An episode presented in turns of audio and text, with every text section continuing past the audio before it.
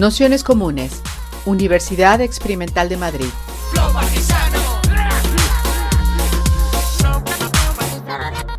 Toda la información en nuestro canal de Telegram Nociones Comunes o en nuestra web traficantes.net barra formación.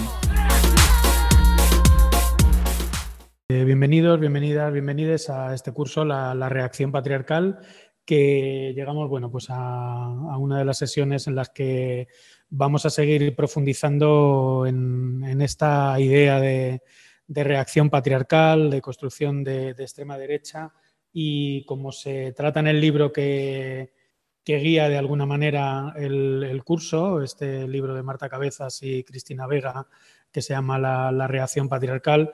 Hoy justo vamos a, tratar esa idea de, del género, que es algo que, como aparece bien explicado en el libro, es algo que, que los eh, movimientos eh, tradicionalistas, conservadores, ultracatólicos, evangélicos, eh, incluso, bueno, directamente países enteros han llevado a, congresos como el, de, el Congreso de la Mujer de Beijing. Decir, es algo que, que desde hace ya muchas décadas se viene dando vueltas por parte de la, de la derecha precisamente para, truncar de alguna manera el, proyecto feminista y, reconstruir de alguna manera ese, ese nuevo programa eh, patriarcal que, estamos eh, tratando. Además, en el libro, como ya se habló el, primer día, eh, lejos de, tratarse estas nuevas extremas derechas, extrema derecha 2.0, como un bloque único, se, trata como un ecosistema, ¿no? es decir, un conjunto de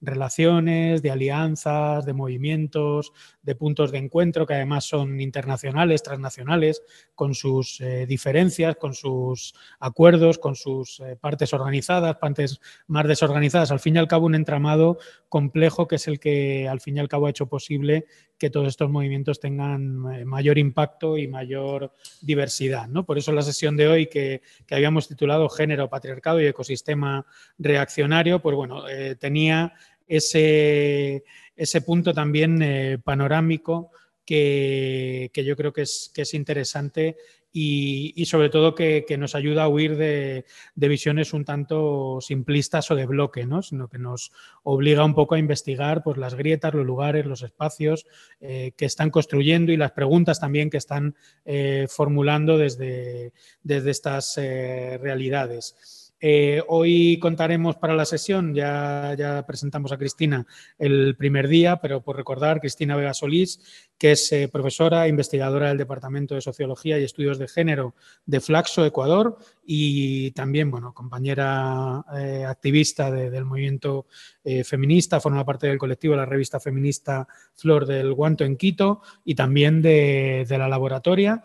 Y, bueno, pues un poco la intención es continuar con, esta, con estos eh, debates y con las cuestiones que habíamos planteado en los últimos, en los últimos días. Eh, ya en el último debate, en el de extrema derecha 2.0, eh, sobre todo en, la parte de las preguntas, salieron algunas cuestiones que, que entraban ya eh, más en lo concreto sobre el voto masculino, sobre eh, qué posiciones eh, de alguna manera estaban tomando o en qué posición se estaba dando desde estos movimientos a, esas masculinidades reaccionarias. Y bueno, pues también ahí hoy yo creo que en el debate podremos charlar también con Cristina con, bueno, pues precisamente uno de los textos que, o el texto que aporta eh, en el libro sobre todo el tema de religioso del nuevo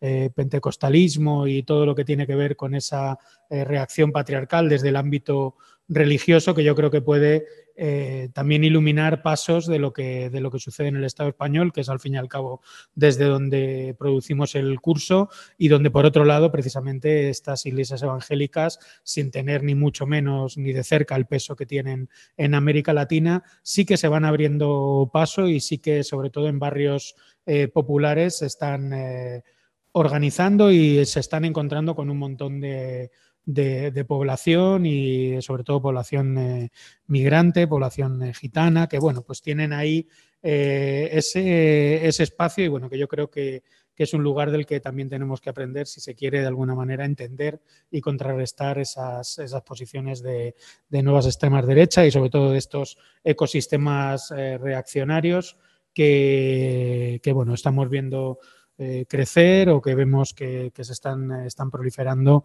a escala, a escala global. Así que nada, agradeceros a todos, a todas, a todos que estéis una tarde más en el curso y bueno, especialmente a Cristina y también a, Marta que, estéis por aquí hoy. Y nada, pues eh, todo tuyo, Cristina, comenzamos. Eh, gracias, Pablo, y gracias por la invitación a este Nociones Comunes, que es, eh, digamos, un espacio para, para también pensar en voz alta eh, sobre, sobre la reacción patriarcal, ¿no? que es el título que tiene el seminario, que tiene, eh, que tiene el libro y que le estamos dando vueltas. Y yo quería abordarlo desde un tono más especulativo. Escuché la, la clase de, de Stephen Forti que ya había escuchado algunas intervenciones de él, que es un marco general sobre nuevas derechas o extremas derechas o lo que él llama derecha 2.0. Eh, pero esta sesión un poco pone el piso eh, o intenta poner el piso en un tono más especulativo sobre eh, tres cuestiones. la ofensiva antigénero, o sea, el género como motor de la ofensiva. Yo siempre he dicho que estaba siempre fascinada de por qué no era antifeminista y era antigénero, ¿no? Entonces, intentar pensar ese problema especulativamente. La cuestión de la renovación del patriarcado, que es un tema clásico del feminismo, o sea, si el término patriarcado capta eh, bien el momento y la movilización de las nuevas derechas eh, en torno al género. Y luego lo del ecosistema reaccionario, que es lo que comenté un poco el otro día, un poco en la presentación del libro hablamos un poco de ecosistema reaccionario y un poco de patriarcado. Voy a recuperar eso para la discusión con algunas preguntas, eh, pero sí me interesa mucho el tema del género para esta sesión.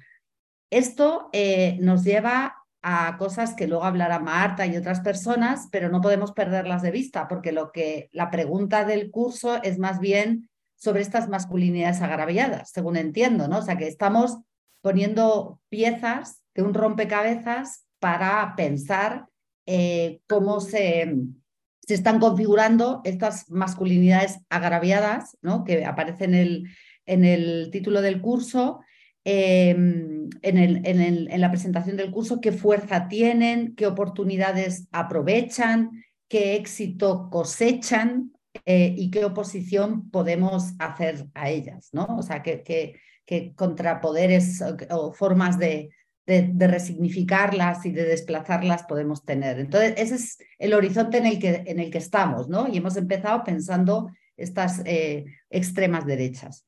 Entonces, yo he dividido la presentación, no sé, espero que me dé tiempo, en cuatro puntos. El primero es una introducción para recuperar un poco lo del ecosistema eh, reaccionario.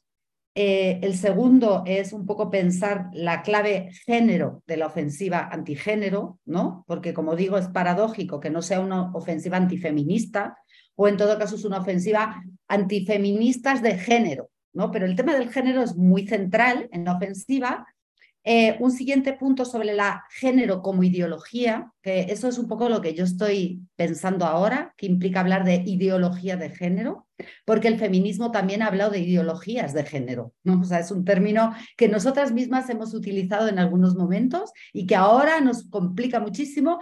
Y uno final sobre patriarcado, recuperando eh, lo de la sesión que, es la presentación que, que hicimos con Marta y con la Gaby y Ángeles. Ramírez, ¿no? Entonces, bueno, empiezo.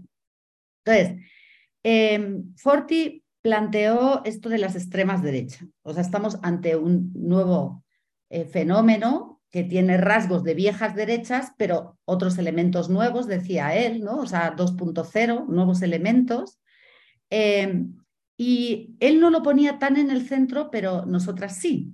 Dos, eh, bueno, él sí ponía el tema del racismo y la xenofobia, el tema del migratorio, ¿no? Pero para nosotras hay dos cuestiones muy en el centro de las nuevas derechas de la ofensiva de ultraderecha, que son la retórica antigénero, ¿no? Todo una, un aparataje, eh, uno, lo que yo llamo una ofensiva contra el género, y el tema del nacionalismo racista. O sea, son dos cuestiones que además para nosotras están entretejidas, no son separadas, ¿no? O sea, porque luego lo, lo, explicaré más adelante, pero ya lo expliqué el otro día que para nosotras, por ejemplo, la concepción del patriarcado no puede estar separada del heteropatriarcado y de la cuestión del racismo. O sea, el patriarcado es un sistema racista, ¿no? Sobre todo quienes estéis desde América Latina o quienes pensamos eh, desde América Latina la cuestión del, bueno, y desde Europa igual, ¿no? Pero digo que en América Latina históricamente el patriarcado tiene un, un elemento racista que es inescapable, ¿no? Entonces, em, entonces eh, estas dos cuestiones, la retórica antigénero, ¿no?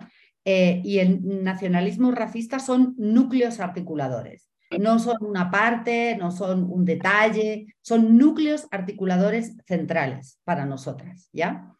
Por eso, algunas autoras, por ejemplo, Peto, eh, Gebalska, eh, algunas autoras hablan de pegamento simbólico, ¿no? O sea, el género como pegamento simbólico, o hablan de significante vacío, eh, que, son conceptos que están en diálogo con lo que explicaba Forti del momento populista, o sea, del, del populismo de derechas, ¿no? De, no, no es que la derecha sea populista y ese sea el rasgo significativo, pero sí se ancla a un momento populista, a una forma populista, siguiendo un poco lo que plantea la Clau y otros autores, ¿no? Entonces, esta idea de significante vacío, flotante, pegamento simbólico, calza bien con esta concepción populista de la que eh, beben eh, estos movimientos.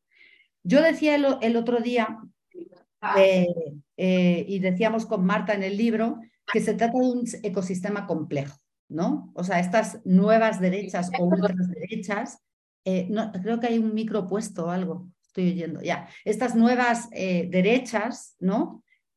con sus componentes antigénero y racistas, están construida por una pluralidad de fuerzas eh, y como decía recién Pablo, es bueno eh, no considerarlas como una especie de complot global, ¿no? Es verdad que tienen élites albergadas que conducen muy bien y construyen conceptos muy bien, ¿no?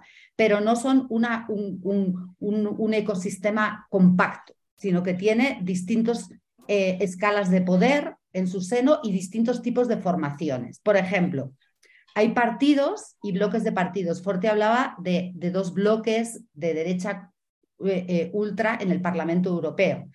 Hay partidos y bloques de partido. En Europa estos partidos parecen más eh, tradicionales o tradicionales en su forma, son partidos, digamos, con cierta andadura. En América Latina, por ejemplo, son muchas veces candidaturas, ¿no? Porque la onda esta conservadora de género atraviesa distintas candidaturas de la derecha, pero sí ha dado lugar a partidos eh, por ejemplo, el Partido Celeste en Argentina, y a candidaturas. Aquí en Ecuador hemos tenido una candidatura provida, por ejemplo, ¿no? Dan forma a partidos que no están plenamente consolidados como partidos y se presentan coyunturalmente como candidaturas, muchas veces para ejercer presión sobre partidos de derecha mayoritarios, ¿no? Entonces, también hay como una declinación particular. Además, hay partidos conservadores tradicionales, pensemos en el Partido Popular en España o pensemos en Creo aquí en Ecuador, pero luego hay partidos, eh, digo, luego hay formaciones que no son estrictamente conservadoras en el sentido tradicional, ¿no? Eh, no, es que no sean conservadoras, pero no en el sentido tradicional. Por ejemplo, pensemos en, en el bolsonarismo, ¿no? Eh, y, que están animadas por lo que algunos llaman las derechas alternativas. ¿no? En América Latina, eh, con figuras como la de Scala, eh, Laje, o sea, unos personajes mediáticos que dan conferencias a nivel internacional y que hacen una suerte de combinación entre neoliberalismo y neoconservadurismo pero eh, con un toque juvenil y, muy, muy, muy particular, ¿no? O sea, podemos entrar en eso eh, más adelante, pero, pero hay partidos, digamos, aliados al bloque conservador más tradicional y luego partidos más alternativos o formaciones o discursos en, su seno alternativos, ¿no? Eh, entonces, bueno, eso es importante.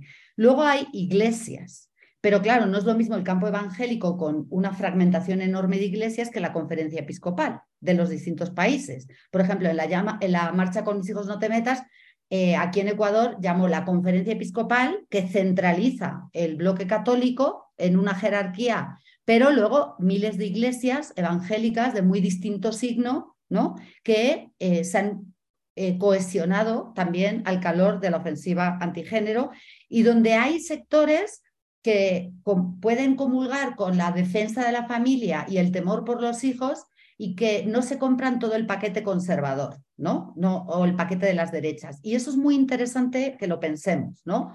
Porque, porque el tema de la defensa de la familia, por ejemplo, o de la defensa de la vida en América Latina es muy importante. Ya recordemos los lemas zapatistas, nuestra lucha es por la vida. O sea, el, el significante vida en América Latina es muy central y hay mucha gente que se va a sumar a ese carro significantes que han sido utilizados por las izquierdas, ¿no?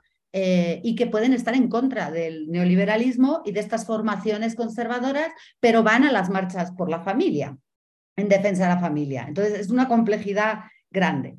Hay organizaciones sociales, el campo, el antiguo campo antiaborto, etcétera, etcétera, ahora es una míriada complejísima de organizaciones. Se habla de la ONGización, esto le va a gustar a Marta, la ONGización del campo eh, de las organizaciones pro vida, pro familia, eh, contra los homosexuales, tal, una suerte y con fundaciones que reciben plata de dineros estadounidenses eh, y de distintas fuentes, ¿no? O de, o de, mm, del Opus Dei, etcétera, etcétera, ¿no? Pero, pero hay una suerte de también lo que llama Marco Bayone desde Argentina, secularismo estratégico. ¿no? Muchas de estas organizaciones que son de corte religioso se han reconvertido en términos seculares y se presentan como fundaciones, organizaciones de la sociedad civil y han replanteado sus formas eh, de, de, intervención política, de presión sobre los asambleístas, etcétera, etcétera. Hay medios de comunicación, ¿no? Es que son muy importantes y detrás de los cuales o delante de los cuales hay grandes corporaciones, y dentro de ellos fuerzas transnacionales como Hazte que tiene un peso importante en América Latina, por ejemplo, eh, y que dinamizan enormemente el campo de estas miríades de, organizaciones, ¿no? Y que construyen discursos, y esos sí son discursos de élites claramente configurados. Hay eventos, decía el Congreso eh, Mundial de la Familia, hay academia, ¿no? En el libro también se recoge un poco la eh, elaboración de esa academia, hay grupos de hombres, que es el campo, que yo creo que Marta está explorando con más detalle, porque ahí también no hay un bloque compacto, grupos de hombres. Eh, están los incel, están los tal, están los cual. Eh, entonces hay también un ecosistema propio de los grupos eh, masculinistas o machistas o como los queramos llamar. Y luego hay resonancias con otros sectores, por ejemplo, el feminismo transexcluyente, que no estarían en este mismo ecosistema, pero como que resuenan con estos actores, ¿no? Entonces, como digo, candidaturas, campañas, o sea, esto se fragua en partidos, candidaturas, campañas, organizaciones, y a mí me ha interesado particularmente con mis hijos no te metas, ¿no? Y eh, Salvemos las dos vidas, que ha sido, creo que Salvemos las dos vidas no hay en España, ¿no? O sí hay, no sé. Bueno, son dos campañas que han sido muy importantes, que se gestaron en buena medida en Perú, eh, pero también en México, o sea, que han resonado regionalmente y que a mí me han interesado eh, particularmente. Como decía el otro día, y esto estoy ¿cómo se dice? rebobinando, em, eh, este ecosistema ha organizado en su multiescalaridad, porque como digo, estamos hablando de niveles de organización muy distintos, no es lo mismo un partido que una iglesia pentecostal de un barrio, no es lo mismo una iglesia autónoma pentecostal que una denominación de iglesias evangélicas, ¿no? O sea que hablamos de distintos niveles, pero que se han articulado mucho a través de campañas. Salvemos las dos vidas, con mis hijos no te metas, han sido articuladores, ¿no? Que han permitido la presión sobre eh, las asambleas nacionales con dos propósitos. Uno, frenar reformas, pero cada vez más plantear proyectos de ley. Esto es interesante, ¿no? Y luego también hay una cosa interesante, y esto es un pequeño aparte, y es que los avances que se han producido en términos de derechos de mujeres y, diversidades sexuales eh, se han producido menos en las asambleas que en el aparato judicial, en las cortes constitucionales. Esto me parece que lo llamaba la atención, no sé si era Gaby Arguedas,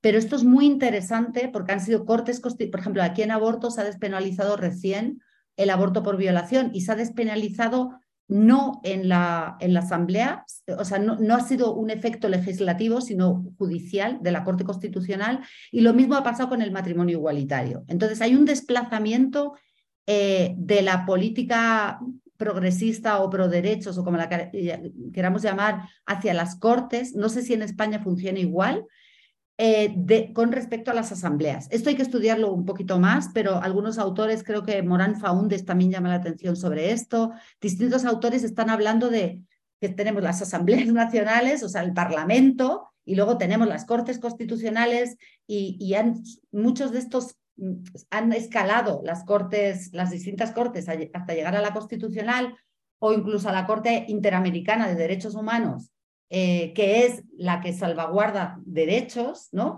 Y entonces la, la acción de estos grupos en, la OEA y en los organismos eh, regionales e internacionales es importante, ¿no? En este sentido. Bueno, porque hay sentencias de la Corte de la, eh, que luego se bajan a los se bajan a las cortes constitucionales. Entonces, bueno, esto es un aparte, pero para, da, da para pensar, ¿no? Bueno, entonces, en todo caso, tenemos toda esta complejidad.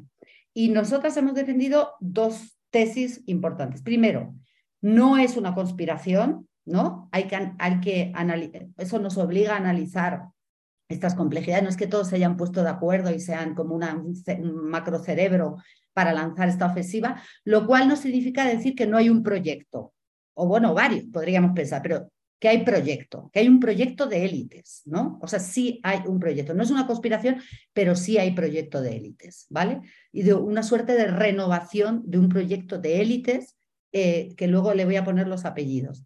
Y tampoco el género ni el racismo son cortina de humo, no son cortina, o sea, no es como que, que son una forma de hablar de otras cosas, no, se habla de esas cosas y a través suyo también se habla de otras cosas, se habla de, del proyecto de nación, etcétera. Entonces, y recupero un poco lo que planteaba yo el otro día de, de cómo piensa eh, Joan Scott, el género, ¿no? Lo piensa como, y lo podríamos pensar en la ofensiva antigénero, como un campo de políticas muy específicas que tocan al, lo que yo hace mil años con la, con la Begoña Marugán, gobernar, la idea de gobernar, o sea, gobiernan relaciones sociales concretas a través de leyes, etcétera, etcétera. O sea, son unas políticas concretas que tocan al género y a la sexualidad, pero además son un proyecto ¿no? Eh, de nación. Son un proyecto de nación y son un proyecto que a través de estas políticas gobiernan a la sociedad, no son un proyecto de gobierno, ¿no? Y a ese proyecto de gobierno le llamamos patriarcado. Le podemos poner heteropatriarcado, racista, tal, no sé qué. Podemos ponerle muchos apellidos, pero son un proyecto eh, de gobierno. y e, esto lo podemos ver en el caso colombiano, por ejemplo.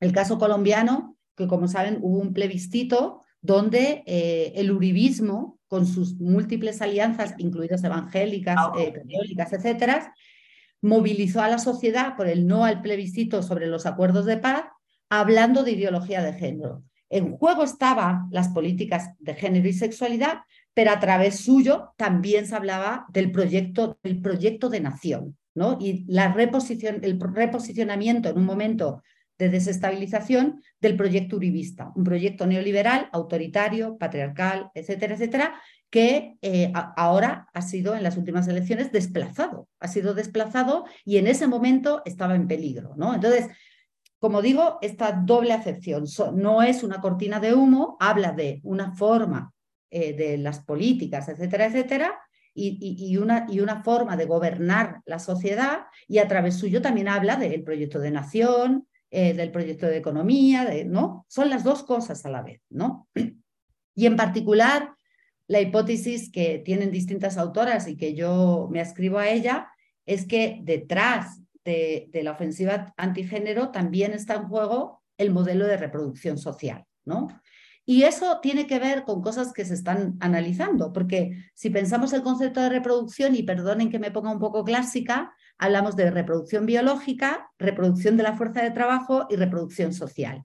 En juego está la reproducción biológica, es decir, qué cuerpos van a ser cuerpos reproductivos y en qué términos, eh, qué es la reproducción del cuerpo a través del concepto de vida, un significante muy movilizado, ¿no? Eh, está en juego la reproducción biológica y la paternidad, está en juego la paternidad y la propiedad, ¿no? Eh, pienso, por ejemplo, con Engels, cuando hablaba de del sistema patriarcal en relación eh, como, como, como, un sistema que se instaura a través de un sistema también de, propiedad privada, ¿no? Entonces, cuerpos reproductivos, vida, eh, es decir, aborto, ¿no? Derechos sexuales y reproductivos, regulación de derechos sexuales y reproductivos, paternidad, eh, patria potestad, propiedad eh, y nación, reproducción étnica o eh, racializada de la nación, ¿no? Es reproducción de la fuerza de trabajo, tipo regulación de las uniones, regulación de las familias y regulación de la división sexual del trabajo. el, libro este de, ¿cómo se ella? Eh, Sara Farris, por ejemplo, insiste mucho en esta cuestión. La división sexual del trabajo y las jerarquías sociales eh, en la reproducción de la fuerza de trabajo también es una cuestión central, digo, para, para esta ofensiva. Y luego reproducción social, modelo de orden, ¿no? Reproducción social, modelo de orden, modelo de gobierno, eh, jerarquías sociales, ¿no? Entonces, podríamos pensar que la reproducción ¿no? está muy en el centro del modelo de orden que está eh, definiendo esto. Y en el libro se plantea que este modelo tiene varias entradas claves para entender. La una es patriarcado, ¿no? Un sistema de jerarquización, sobre luego, luego hablaré un poco de ella. Otra es neoliberalismo, ¿no? O sea que estamos hablando de un sistema neoliberal. Eh, Forti señaló el otro día eh, la cuestión del welfare chauvinism, ¿no? Para Hungría, Polonia, ¿no? Es verdad que algunos de estos eh, partidos que han llegado al poder, ¿no?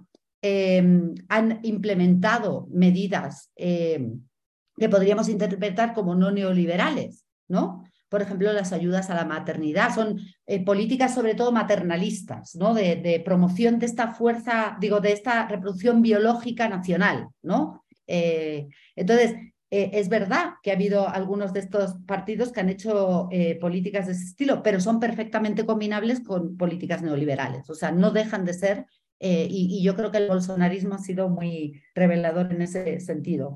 Y otra clave, o sea, patriarcado, neoliberalismo, y otra clave es desdemocratización, ¿no? Que esa es una clave muy central porque para nosotras, y ahí nos adoptamos el concepto de democracia sexual de, de Eric Fassin, eh, o sea, eh, lo que hace el feminismo es empujar, el, pero, pero lo que ha hecho el movimiento obrero, lo que ha hecho, o sea, empujar los límites de la democracia, ¿no? Es decir, esta democracia liberal nos sirve, ¿no? Porque deja fuera todo esto y porque concibe la democracia en estos términos, ¿no? Electorales, no participativos, etcétera, etcétera, y solo democracia para los jefes y no democracia en el trabajo, ¿no? ¿no? Entonces, lo que ha hecho el movimiento obrero los movimientos feministas, los movimientos antirracistas, es empujar constantemente e impugnar los límites de las democracias liberales modernas. Entonces, patriarcado, neoliberalismo y desdemocratización son ejes centrales del proyecto, que además eh, tiene una agenda moral conservadora, ¿no? muy acorde con un patriarcado más de corte tradicional, podríamos decir, eh, y, que, em, y que tiene signos autoritarios. Y esto va unido al, al concepto de desdemocratización o lo que Forti planteaba el otro día sobre democracias iliberales, ¿no? Democracias que tienen una apariencia de liberal, o sea, parlamentos, múltiples partidos, eh, opinión pública, etcétera, etcétera, pero que luego en su operativa ¿no? recortan derechos y recortan formas de intervención en la política. ¿no? Entonces, desdemocratización, como lo plantea Wendy Brown en el libro de la reacción patriarcal, o eh, democracias iliberales. ¿no? Entonces, bueno, termino con mi primer bloque. Segundo bloque, o sea, esto es ecosistema y el proyecto, ¿no? El proyecto, ¿no? Segundo bloque es la ofensiva antigénero, ¿no? Eh, bueno, eh, yo creo que les recomiendo mucho para entender que esto del antigenerismo o, la ofensiva antigénero no es una cosa de antes de ayer, sino que se ha ido eh, gestando en varias usinas, en particular en la usina vaticana. ¿no? Sonia Correa, desde Brasil, es una investigadora muy prominente en Brasil que lleva tiempo trabajando sobre esto y que además ha vivido de primera mano las conferencias mundiales de la mujer, de población y desarrollo, de los 90, cuenta en el capítulo de, del libro que, presentamos eh, cómo se va gestando esto, en un ciclo corto y en un ciclo largo. O sea, podemos mirar los dos ciclos. Y ella plantea una suerte de cronología de este antigénero, ¿no? De, dónde sale esto, porque el género es de repente el, demonio, el fantasma que recorre el mundo, ¿no? Y ella plantea que el problema del género eh, se gesta de forma muy pragmática, o sea, se gesta de forma muy pragmática en los 90, eh, eh, durante las conferencias de población y desarrollo y la conferencia de mujeres de, de Naciones Unidas, ¿no?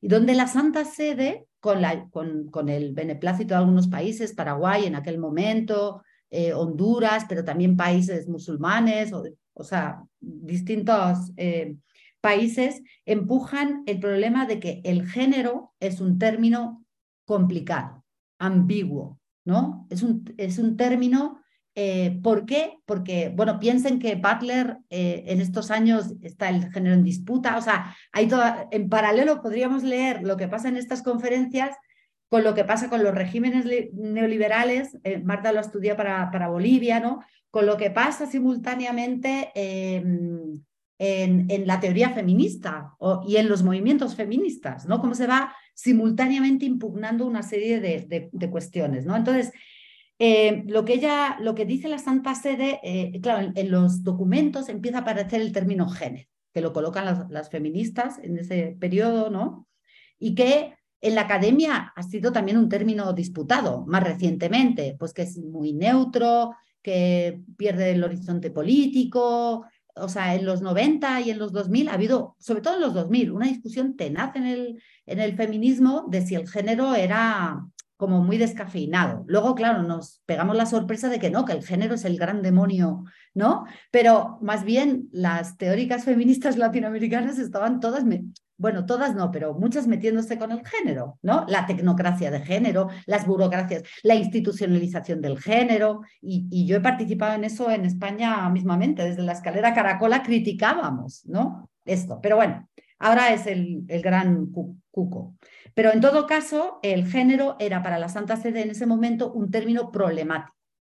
Porque, y decía, y eso lo cuenta muy bien Sonia Correa, que debía ser entendido como hombre y mujer, eh, obviamente femenino y masculino. O sea, como que si el género significaba otra cosa, entonces eh, estábamos en problemas, como plantea Judy Butler, ¿no? O sea, que en tanto en cuanto el género signifique hombre y mujer, vamos bien. Si empieza a significar otras cosas, porque piensen que muchas de las eh, cosas que se están levantando en, en, Beijing tienen que ver con la entrada de la sexualidad en la discusión, ¿no? Ya no es solo con la desigualdad, el problema demográfico, la natalidad, etcétera, etcétera, sino con la entrada de la sexualidad. Por eso en América Latina se acuña el término derechos sexuales y reproductivos, no solo derechos reproductivos, que era la primera formulación, sino derechos sexuales. Y el derecho sexual tiene que ver con el gozo, con el placer eh, y con la multiplicación de sexualidades y todo eso empieza a levantarse también en estos foros.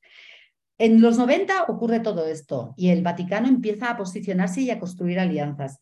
En, en, en estas eh, conferencias más cinco, ¿no? en los 2000, se acentúa ese problema y ya hay una eh, producción teológica muy importante que venía de atrás, ¿no? Y que empieza a, emitirse en, en, encíclicas, etcétera, etcétera, ¿no? Y yo quiero destacar dos. Hay un texto muy lindo de Marianne Case que es citado por, que está en un volumen que, sobre la ofensiva antigénero de Gender and Religion, me parece que publicado en 2017, que está buenísimo para entender las posiciones del Vaticano en toda esta película, ¿no? Y eh, hay, un, hay, un, hay, un, hay un texto vaticano de 2003, Lexicon, que empieza a llamar la atención sobre términos ambiguos y problemáticos. Por ejemplo, derechos sexuales y reproductivos, interrupción voluntaria del embarazo, ¿no? Eh, el propio género, ¿no? Entonces, hay como un llamado sobre esos términos que deben ser eh, que están desvirtuando el sentido eh, eh, de las relaciones entre hombres y mujeres. O la carta a los obispos eh, de Ratzinger. Ratzinger está muy en el centro de la innovación teológica en este sentido, sobre la colaboración hombre y mujer en 2004. Entonces, hay toda una serie de elaboraciones vaticanas en este periodo. Yo les recomiendo mucho ese, ese texto de Correa y el de Marianne Case para entender cómo se va gestando eh, toda esta cosa. que, que, luego se va a plasmar en, en distintos espacios a través de las campañas. Pero en el centro de esta cosa hay algo muy claro y es el cambio de una teología basada en la inferioridad y la subordinación de la mujer a una teología que, como dice nuestro Papa actual, está basada en la dignidad de la mujer y la complementariedad en el diseño original, término secularizado del diseño divino, ¿no? Diseño divino, eh, hombre y mujer en relaciones complementarias, ¿no? Entonces, un tránsito en la teología eh, desde la inferioridad a la complementariedad y la dignidad de la mujer. ¿no? Entonces hay todo una, un, cambio en el Vaticano que se, se, empieza a producir con el Concilio Vaticano II y que luego va caminando, caminando y que la onda conservadora vaticana, encarnada por Ratzinger sobre todo, va teniendo que componer este nuevo marco, donde ya las mujeres, ya el Vaticano no puede decir que las mujeres son inferiores, tiene que inventarse otra narrativa que parecería ahistórica, pero, pero es perfectamente histórica, que tiene que ver con esta cuestión de la dignidad. Son, las mujeres son iguales en dignidad, pero diferentes en temperamento, ¿no? Eh, en ontología, su ontología es diferente, ¿no? Están como eh, más predispuestas para aportar a la iglesia desde su diferencia, pero son iguales en dignidad. ¿ya? Pero lo que sí está claro es que son diferentes y que son complementarias. O sea, esta cuestión para el Vaticano es muy crucial. Bueno, entonces, toda esta onda que se fragua en los 90, en los 2000, el problema, el llamado problema del género, según explica Sonia Correa, ya se ha construido plenamente. En los 2010 ya se convierte en campañas. 2013-14, por ejemplo, en Francia, la Manif Poutou ya empieza a movilizar el problema del género. O sea, el género empieza ya a ser como una dificultad, ¿no? Eh, y en 2015-16, en América Latina, empiezan las campañas contra el género, ¿no? Eh, con un eh, arraigo muy, muy fuerte en América Latina por, por varias cosas, porque había ya un ecosistema antiaborto muy importante, que tenía que ver también con la penetración de los Estados Unidos a través del Human Life International en la región, eh, con las conexiones con España, con el Opus Dei y la Universidad de Navarra, y con eh, todos los programas llamados ex-gay, que son muy interesantes, de los evangélicos en los Estados Unidos, eh, que ya estaban arraigados en la región. ¿no? Entonces, en 2015, 2016, ya hay plenamente un ciclo que puede ser catalogado como antigénero. Antes era mm, como una miriada de cosas, antiaborto, antital, pero hay una, un entramado, una unificación de esos combates bajo la, eh, el, llamado del género, el antigénero, la ofensiva antigénero, ¿ya? Em, como digo, eso en el ciclo corto. Hay un ciclo más largo, señala eh, Correa, eh, donde estaría la ofensiva contra el Concilio Vaticano II, la teología de la liberación, eh, la penetración del evangelismo en América Latina, etcétera, etcétera. Y la conexión entre una nueva reinterpretación del catolicismo neointegrista y la teología de la prosperidad que venía de los evangélicos. Pero ahí no me, no me voy a detener. En todo caso, lo importante es retener que hay una usina donde se van construyendo todos estos términos eh, en diálogo con la teoría feminista. En los 2000, por ejemplo, en los 90, el problema era el término. En los 2000 el problema ya es la teoría feminista y en particular Butler y toda la onda deconstructivista eh, que plantea no solo la desestabilización del género, podemos pensar en, o sea, pensemos que la teoría feminista ha pensado el género, ha pensado el sexo, pensemos en Simón de Beauvoir, ¿no? El sexo y el género. Y, dice, una mujer no nace, sino que se hace. Pero bueno, se puede hacer eso o se podrá hacer otra cosa. Entonces, ahí hay una multiplicación en, en el eje del género. Pero lo que plantea Butler es que también hay una multiplicación en el campo del sexo, porque lo que dice ella es que el sexo ya es género. Es decir, que leemos el cuerpo sexuado a través de las propias lentes del género. Entonces, por ejemplo, no podemos leer a los intersexuales, porque si tenemos las lentes binarias del género, pues es difícil leer ciertas cosas, ¿no? Entonces, bueno, ayer, por ejemplo, en el 8 de marzo, la, perdón, el inciso, pero la, la vicealcaldesa dijo, bueno, este es un día para la celebración de las mujeres genéticas. Todo el mundo nos quedamos así como, ¿qué serán las mujeres genéticas? ¿Tendrán genitales? ¿Qué genitales deberán tener las mujeres genéticas? Entonces, como que tenemos ciertas gafas que nos permiten ver ciertas cosas, pero el trabajo del deconstructivismo sexogenérico ha permitido ver más cosas y eso es un, tema mm, bastante peligroso, ¿no?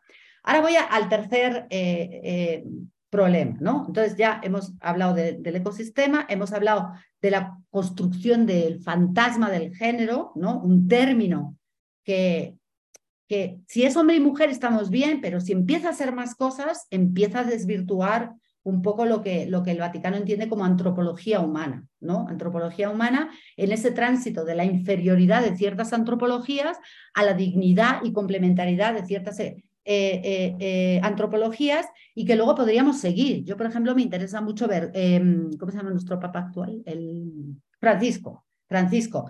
Francisco mete toda la onda y, ahí nuestras compañeras que han hablado de las encíclicas sobre el cambio climático y la naturaleza, mete la, antropología humana binaria y, de, de, lo que estamos hablando con la lucha ecologista. Dice, por ejemplo, es un deber de los estados eh, eh, conservar la naturaleza y la naturaleza es también el diseño original, es decir, el binarismo sexogenérico, etc. Entonces, ya se suman nuevos elementos desde América Latina con el nuevo Papa, o sea que podríamos seguir la estela de todo eso, de esa genealogía, ¿no?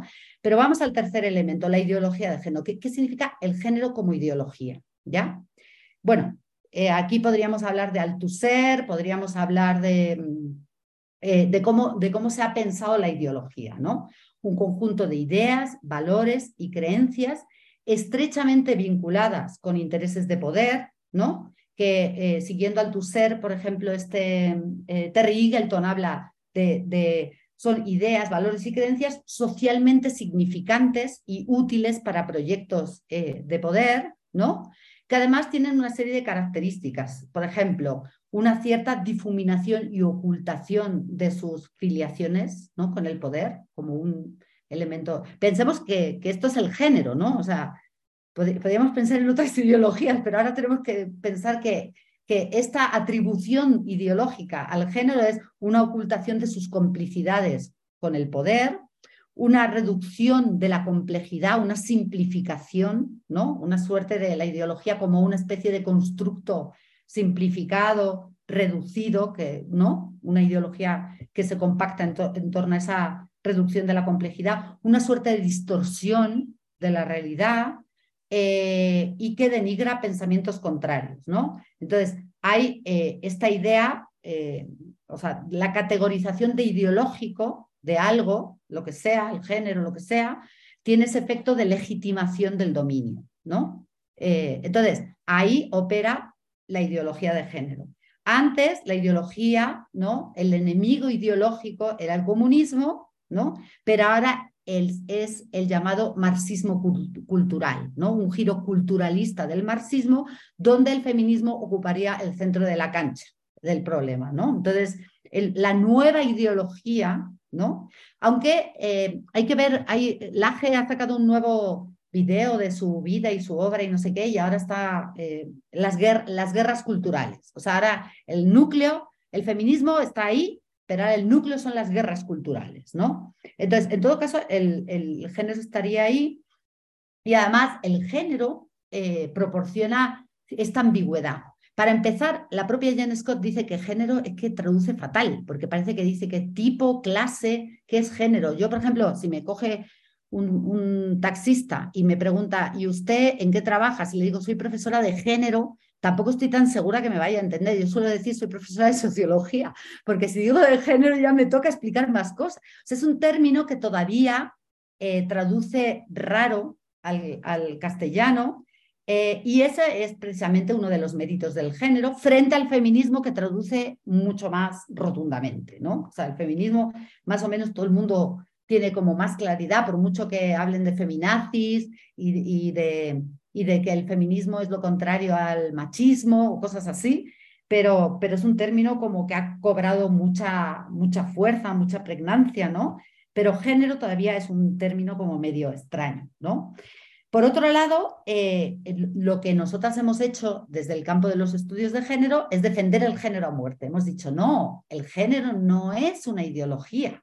El género no es una ideología, es una categoría de análisis. Algunas dicen que es una perspectiva de análisis, pero podemos decir es una categoría de análisis, lo que nos permite, porque no es una categoría prescriptiva. El género no dice que van a ser los hombres y las mujeres, dice ¿Qué preguntas podemos hacernos acerca de la realidad en la que viven hombres y mujeres? ¿Qué discursos utilizan? Eh, ¿Cómo se identifican? ¿Qué relaciones mantienen? Eh, pero no es prescriptiva, no es una categoría normativa, no es una categoría sobre el deber ser, ¿no? Por eso no es una ideología. Nosotras decimos, el género es una categoría para mirar la realidad, pero no nos dice de antemano qué, cuál va a ser el resultado, ¿ya? Entonces, no es un deber ser, es una forma de análisis. Pero el problema, y vamos más allá en el laberinto, es que nosotras hemos dicho, hemos utilizado el término ideología de género para em, hacer una crítica de la propia categoría de género. ¿no? Por ejemplo, el feminismo negro ha dicho, cuando las teóricas feministas dicen género, están hablando no de mujeres hombres, están hablando de mujeres blancas, de clase media, ¿no? Nosotras mismas hemos hecho una crítica a la ideología de género que atraviesa, no sé si me siguen, es que esto es un poco más así, más rebuscado, más adentro en el laberinto, pero, pero lo digo porque, porque para nosotras entraña una complejidad decir, no, es que lo nuestro no es ideológico, es pura ciencia. es una categoría, no es prescriptiva, nosotras no somos ideológicas porque hacemos ciencia y no decimos cómo son los hombres y las mujeres. Nosotras lo que decimos es que con el género podemos mirar las relaciones de poder. Podemos decir, hay eh, como, como presupuesto podemos decir, hay relaciones de poder entre hombres y mujeres, pero, yo, pero, pero trata de estudiar cuáles son. Y de hecho, por ejemplo, Gail Rubin rechaza el término patriarcado porque dice que ya es muy restrictivo a cierta tipo de configuración de las relaciones de sexo-género. Entonces, prefiere hablar de sistema sexo-género y luego estudiarlo en cada sociedad. Pero, como digo, nosotras mismas, y estoy pensando en un texto de Teresa de Lauretis que habla de, ideología de género. Ella dice, el feminismo, o por ejemplo la Judy Butler dice, las feministas estamos dentro de la política de representación. Es decir, nuestros discursos también construyen el género. Nuestras categorías, incluida la de género, también construyen el género. ¿no? Entonces, ese es un problema que, que nosotras tenemos y que tenemos que empezar a deslindar. ¿no? Entonces, por ejemplo, eh, eh, María Lugones dice que eh, género es una categoría colonial, ¿no? Está atravesada por la crítica Quijano, que acuña esa categoría, dice género como categoría para el análisis, ¿no? Pero ella dice, no, esa es una categoría mm, colonial. Bueno, bueno, ella dice atravesada por la colonialidad, ¿no? o, por ejemplo, Angela Davis dice, el género eh, ha sido eh, en los estudios de género legado por las mujeres blancas, pero si analizamos los géneros, por ejemplo, la feminidad, eh, tal y como ha sido legada por la esclavitud, encontramos que nuestra categoría de género tiene que ser modificada. Ella no rechaza el género, pero dice las feminidades son múltiples. Hay veces que hay rechazo de la categoría, ¿no? por capacidad, por, reducción o por, por, por, tener un sesgo, y otras que dicen, no, esta categoría no sirve, lo que tenemos que hacer es multiplicarla. O sea, no, no, no puede ser prescriptiva. Pero lo cierto es que hay operaciones ideológicas en las que nosotras también estamos imbuidas porque estamos en la política de la representación. Los estudios de género también construyen el género también son una, entre comillas, ideología de género, o sea, o responden a ideología de género, lo cual nos complica mucho, ¿no? Mucho. Por ejemplo, me está acordando de Domitila Chungara, ¿no? En Bolivia, una eh, esposa de minero, una de las grandes luchadoras bolivianas, dice, bueno, los problemas del género no son mis problemas. Como mujer minera, ¿no? Yo no, no me identifico con esos problemas del género, ¿no? ¿Cuáles serían mis problemas, ¿no? Entonces, bueno, podríamos citar innumerables autoras, o por ejemplo, Chandra Talpade Mohanty, cuando habla en su análisis de, de las mujeres del, del, tercer mundo, eh, y critica también la Academia Feminista del Norte, ¿no? Por sus sesgos a la hora de construir las categorías, bueno, bla, bla, bla, bla. La salida de todo esto, o sea, ¿cuál es nuestra salida? Nosotras podemos decir, no estamos libres de estar eh, construyendo el género también alineado ideológicamente, pero nosotras eh, tenemos las herramientas de la teoría crítica. Y la teoría crítica, para Judy Butler, por ejemplo, es construir la genealogía de las formas de producción y circulación de nuestras propias categorías, la reflexividad. O sea, nosotras construimos categorías que son siempre cómplices con exclusiones, con, ¿no? Pero nosotras, nuestra tarea crítica es construir un pensamiento sobre su propia genealogía, ¿no?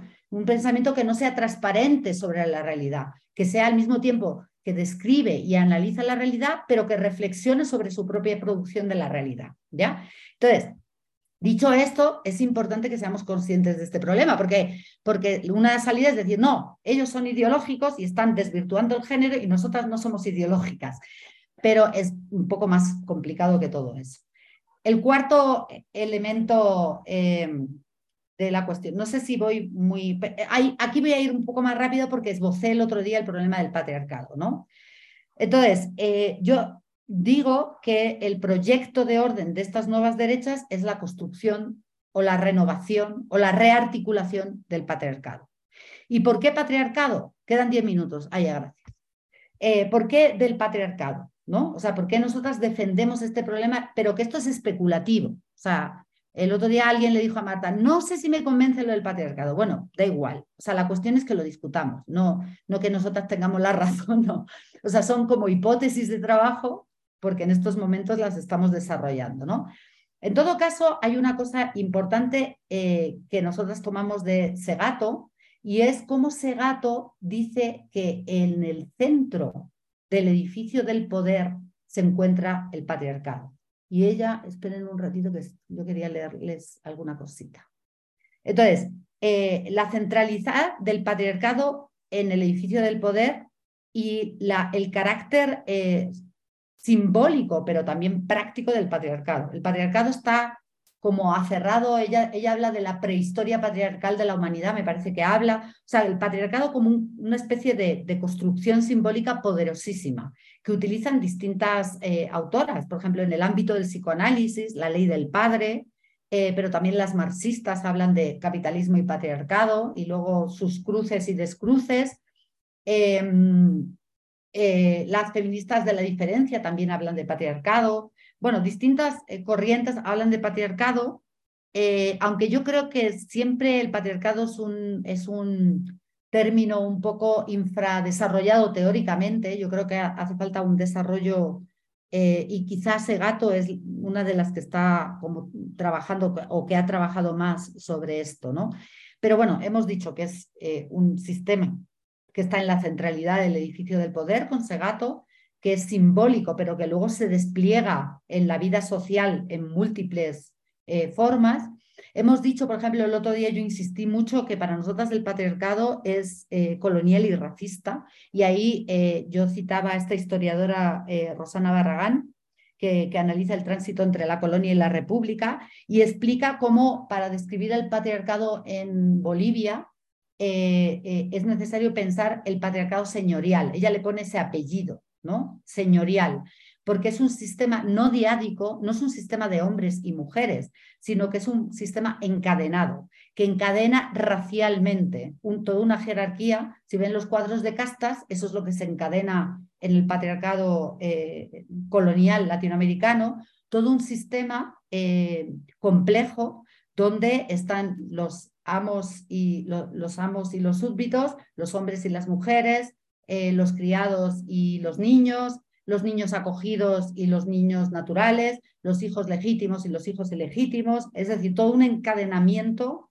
eh, complejo eh, que es racista. O sea, como no podemos hablar de patriarcado y que tiene esa doble cara del patriarcado, el patriarcado del padre que castiga, porque ese es otro rasgo del, patriarcado, el, uso legítimo de la violencia, pero del padre que protege. Y yo pienso, por ejemplo, en Bolivia o pienso en Ecuador, en el sistema cendatario, o pienso en, Brasil en la Casa Grande, ¿no? Es un sistema que encadena desde los esclavos hasta los amos, ¿no? En, en, esa, ese eh, proyecto eh, grande y racial, ¿no? Que estructura América Latina, ¿no? Y que tiene que ver con las castas, ¿no? Como con un sistema eh, donde los mestizos pueden estar más, arriba, ¿no? Los criollos, los mestizos más arriba o más abajo en la jerarquía y hay movilidad de jerarquía, ¿no? O sea, no es un sistema estanco, ¿no? Pero hay, hay una cierta movilidad. Se puede ganar un puesto, ¿no? se puede uno blanquear, por ejemplo,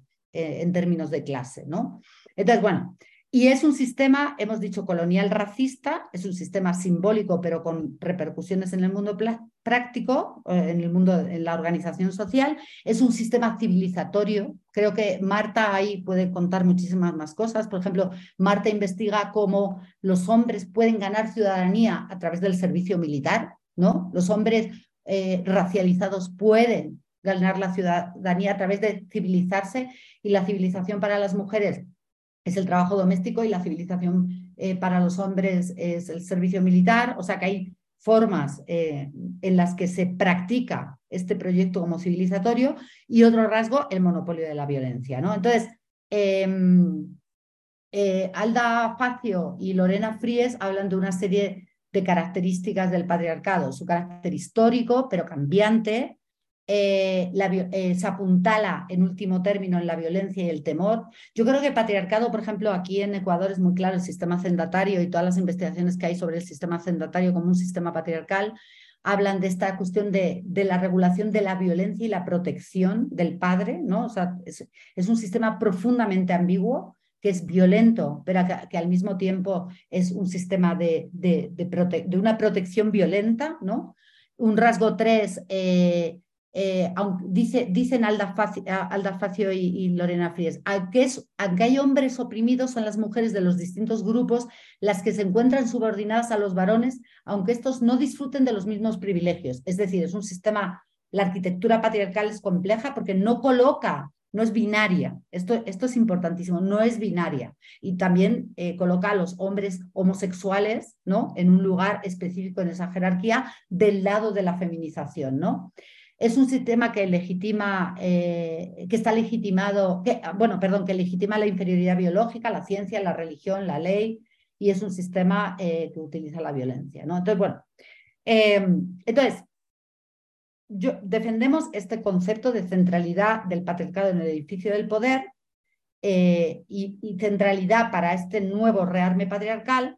Y, por ejemplo, em, yo decía el otro día que Pateman Carol Pateman, en su libro El contrato sexual, habla de un patriarcado moderno. ¿no? Ella dice, ya el patriarcado no es un sistema eh, eh, jerárquico, ¿no? Perdón, no es un sistema de, padres, de padres a hijos, sino que es un sistema de hermanos que legan el poder al Estado, ¿no? Em, pero nosotras, eh, y esa es la hipótesis, recuperamos las dos cosas a la vez. Es un patriarcado de hermanos y es un patriarcado de padres a hijos. Instaura el pater familia, instaura el pater familia como modelo para el Estado, eh, con sus valores morales, etcétera, etcétera, y em, encuentra, eh, y, dónde, dónde, sustentamos esta idea de, de, patriarcado, ¿no? de poder de padres, o sea, poder de padres de poder de hermanos sobre mujeres y poder de padres sobre esta arquitectura eh, jerárquica, ¿no? Eh, bueno, lo, encontramos en distintas manifestaciones y esto es más una pregunta para ustedes. Eh, decir que es patriarcal, un inciso, decir que, que es patriarcal no significa que hay una primacía de la relación padre-hijo, ¿no? sino que hay, una, que hay una primacía de esa relación pero que esa relación también es una forma de control de las mujeres. Y lo vemos, el control de las mujeres se produce mucho ahora a través de los hijos, el control de los hijos, ¿no? En, en otros momentos del patriarcado no. O sea, los padres ni querían ser padres más que padres simbólicos. O sea, no, no querían ejercer la paternidad en un sentido estricto, ¿no? Sino que más bien querían ser padres simbólicos, me tiene tantos hijos, ¿no? O esta me tiene estos hijos, la otra me tiene estos hijos, eso en América Latina es muy importante, pero no que quisiera ejercer la paternidad necesariamente o la paternidad responsable, ¿no? Pero ahora hay nuevos argumentos que tienen que ver con el papel de los padres. Y esto tiene que ver también con la mutación de las masculinidades. O sea, es decir, hay nuevos elementos que se ponen ahí en juego y el control de las mujeres se libra muchas veces a través del control de los hijos. Y eso tiene que ver con las pensiones, con las disputas de custodia, con la violencia vicaria y con la regulación de los procesos de separación. Entonces, podríamos decir, bueno, pues esto no es tan importante. Esto regula, en todo caso, las relaciones en, torno a las familias heterosexuales eh, eh, eh, con padre y madre, que tienen hijos, quiero decir. Pero podríamos pensar en esta figura del padre como una figura que también se declina en el Estado, ¿no? Como han hecho Marta y, ahí se me ha ido el nombre, y, y, Ana, y Ana Martínez, ¿no? O sea, es más una pregunta, ¿no? Pero en todo caso hay una cosa que es muy clara y hay un desplazamiento en la ofensiva de, los, de las ultraderechas y de estos grupos fundamentalistas y de la ofensiva antigénero de, eh, de, de, la infancia. Hay un desplazamiento hacia la infancia. Con mis hijos no te metas, salvemos las dos vidas, entendiendo por dos vidas la de la madre y la del feto, cigoto o lo que podamos pensar, que es una vida y además es una vida ciudadana cada vez más. Entonces, hay una, y, hay una preocupación por si los homosexuales van a tener hijos, van a poder adoptar hijos. O sea, el tema de la infancia y el tema de la paternidad, y esta es la hipótesis de trabajo, está muy en el centro de las disputas como también lo están estos hombres resentidos, eh, que, no se, que o bien no se les deja ser padres plenamente, ¿no? Eh, entonces, bueno, es una hipótesis de trabajo. Evidentemente el patriarcado es más allá, va más allá de los padres, ¿no?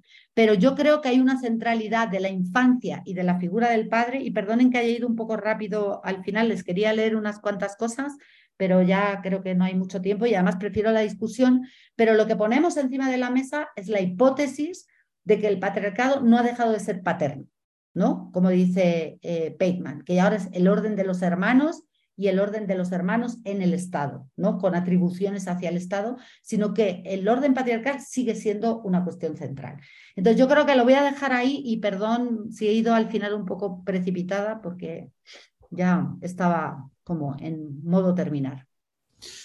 Muy bien, pues muchas gracias Cristina y nada, ya lo estaba poniendo por ahí por el chat que cualquier comentario, bueno, como todos los días, cualquier comentario o pregunta o lo que sea, pues lo, podéis tanto poner por escrito y porque lo vemos todo el mundo a la vez. Y, si queréis que sería lo suyo, pues eh, también hacerlo de viva voz, fenomenal. Así que adelante. Esto, ¿y no ponen las cámaras para la discusión? que si no es un poco fantasmagórico.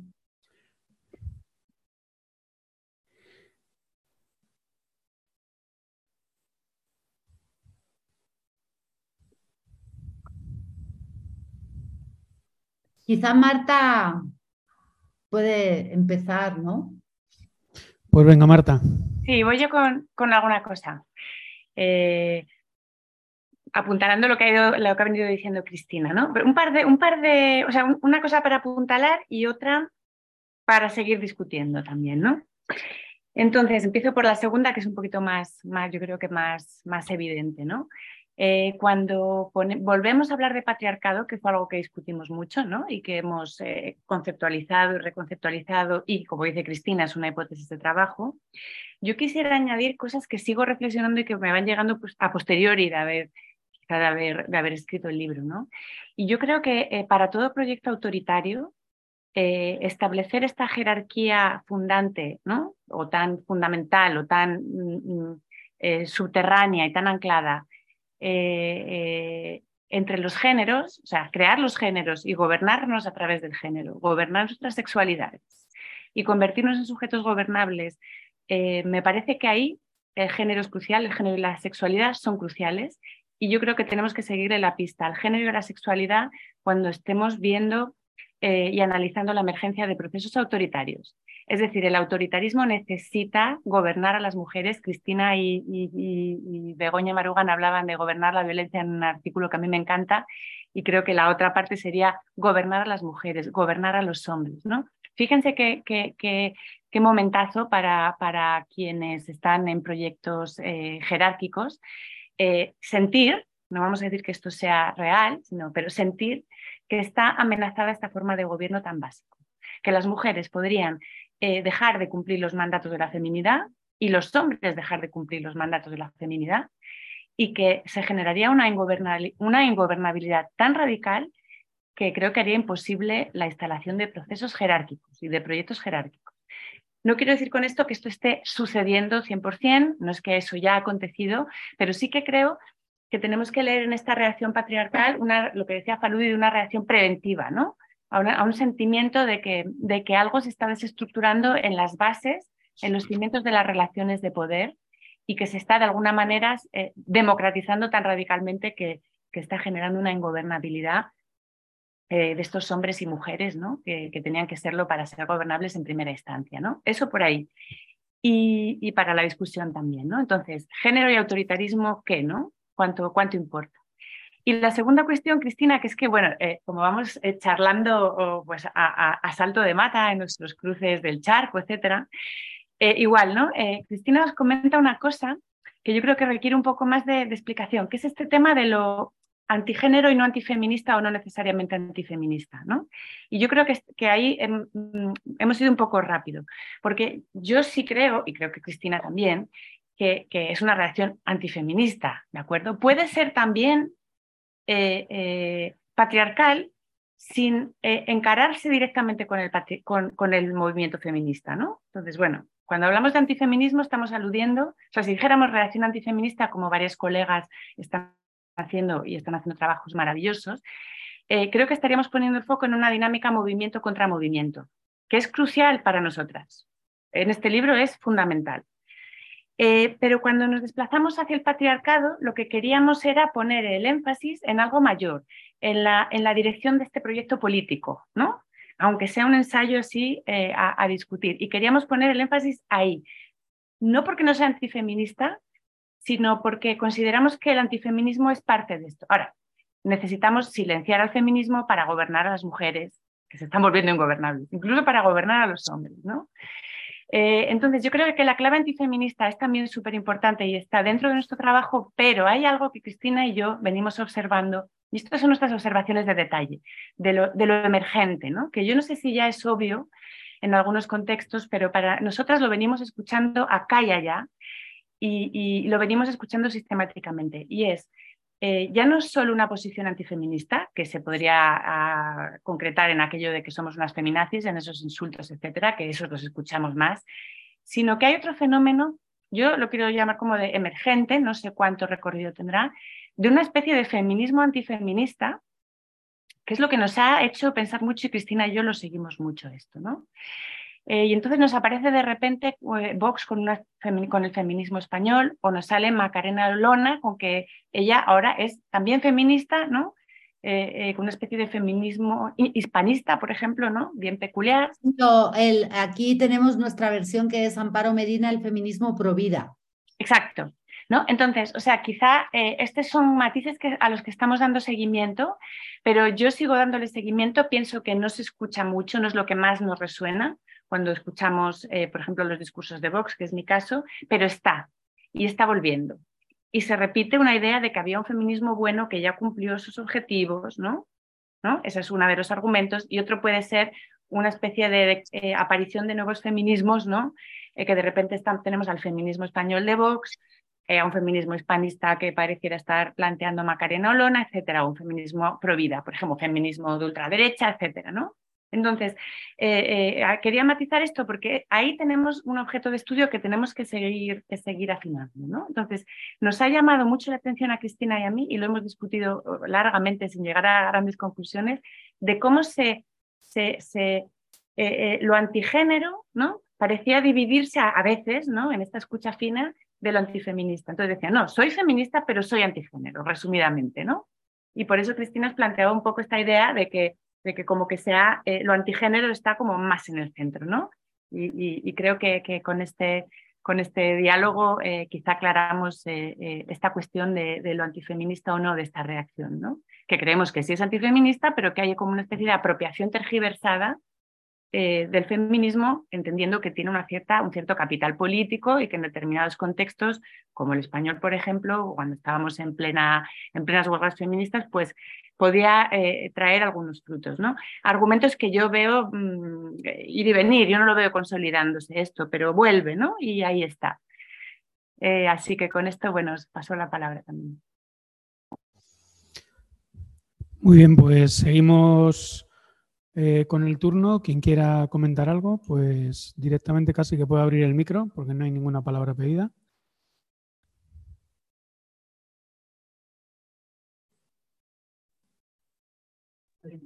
Hola, ¿qué tal? Hola, Gabriela. Sí, sí, se escucha bien. Perfecto. Eh, muchas gracias, Cristina, Marta, por, por la charla. Eh, ¿Ustedes cómo ven el, el lugar como de, de, de, la comunicación y sí, ¿cuál, cuál creen que es el lugar de la comunicación y, y, como ciertas prácticas encarnadas, mis intuiciones que estoy desarrollando en mi doctorado de media?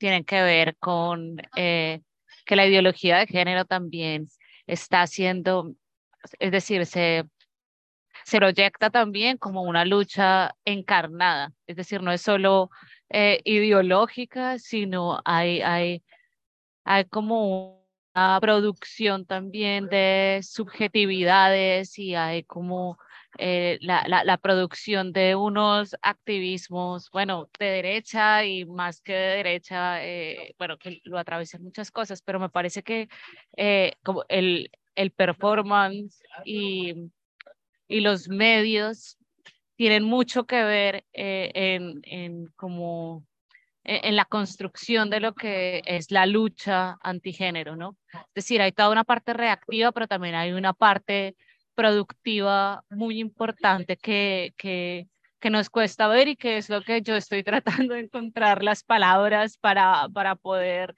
como, como mirarlo. Por ahora lo que estoy viendo yo es que son como unas estrategias muy parecidas eh, como de las prácticas artísticas y que las prácticas artísticas utilizaron eh, por ejemplo, en los años 80 pero, y en los años 90 con ACT por ejemplo, ¿no? Es decir, hay, hay como, como eh, sí, como una, ah, se apela mucho a eso.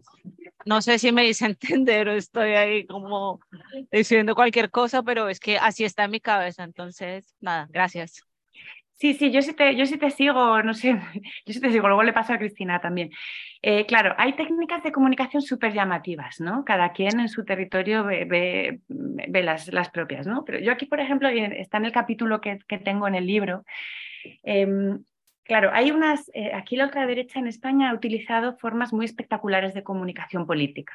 O sea, ha creado espectáculos, ¿no? Espectáculos que además eh, lo, lo, lo, eh, lo, fundamental, yo creo que para entender un determinado momento de la emergencia de la ultraderecha y su forma de trabajar, eh, eran los una serie de mítines que ahora se han ido convirtiendo en, en ferias, donde se generaba una, una significación muy espectacular de, de sus no sé si decirte de sus proyectos políticos, te diría casi de, los cuerpos de, determinados personajes que además hacían una saga. Aquí es muy, muy peculiar cómo determinados personajes eh, juegan un, un, rol complementario, ¿no? Entonces vamos a encontrar una mujer y un hombre, ¿no? Vamos a encontrar una figura que es un personaje militar, vamos a encontrar otro que es el caballero español, vamos a encontrar a la mujer madre, vamos a encontrar a la mujer guerrera, hasta la Amazona. Entonces, eh, de manera muy coral, ¿no? van interpelando diferentes públicos de manera muy espectacular. Aquí el caso ha sido, hasta ahora, y vamos a ver lo que nos deparan las elecciones, porque yo, yo ya estoy pendiente de determinadas estrategias de comunicación política que creo que nos van a dar sorpresas, eh, ya lo hablaremos en la, siguiente, en la siguiente sesión, pero aquí en el centro ha estado un líder eh, representado a caballo, o sea, bueno, a caballo literalmente, porque hizo un spot a caballo, pero en una, con unos matices entre una masculinidad militar y caballeresca, ¿no? El caballero español mezclado con, un, con una figura eh, musculosa, hipermusculosa, ¿no? Eh, hidalga, etcétera. Muy interesante de analizar. Pero esto es el front stage. Luego está el backstage y está y el backstage son las redes sociales y todo lo que acontece por detrás, ¿no? Que no es por detrás después, en el sentido por detrás de suceder después, sino en paralelo a esto. Y donde de repente, eh, aunque es una comunicación yo creo también muy planificada, pero donde creo que en algunos de sus aspectos, las redes, como hablar de la web, es como hablar de algo tan grande que no se puede ya nombrar así, pero eh, hay una pérdida del decoro democrático allá atrás, que no existe en el, back, en el front stage. ¿ah? O sea, todavía los, los mítines de la ultraderecha son festivos, ¿no? Eh, aunque tengan momentos de odio, momentos de... Pero hay que ver lo que está detrás y cómo se interrelaciona, ¿no? Entonces, cómo en la cortina del decoro democrático, ¿no? Porque son partidos que están eh, eh, trabajando hacia las elecciones, bueno, pues en el front stage digamos, se sostiene en el discurso, por más que pueda ser fuerte, ¿no? Pero bueno, pero hay algo de militarización. Para mí lo más llamativo es la militarización de la comunicación política. Eh, cómo empiezan los mítines con el, con el himno de la Legión, ¿no? y está como por detrás, o sea, está en un plano un poquito, mm, no sé si llamarlo incluso como, como inconsciente, por fuera de lo que, de lo que se dice. ¿no? Entonces hay que analizar todos estos planos. Estoy muy de acuerdo contigo que hay ahí eh, grandes, grandes cosas a, analizar. Entonces, lo, lo, último, ya, ya te paso la palabra otra vez, o a Cristina, eh, es que eh, la clave ecosistémica aquí nos viene muy bien, porque vamos a encontrar que hay procesos planificados, muy planificados. Yo diría que eso es comunicación política sintética, ¿no? Por ejemplo, hacer colocaciones tan bizarras como decir feminazi, ¿no? O feminista supremacista, ¿no? De repente hay como un, cortocircuito en determinados términos que lanzan feminismo español, ¿no? Y de repente nos quedamos, bueno, pues como, como desorientadas.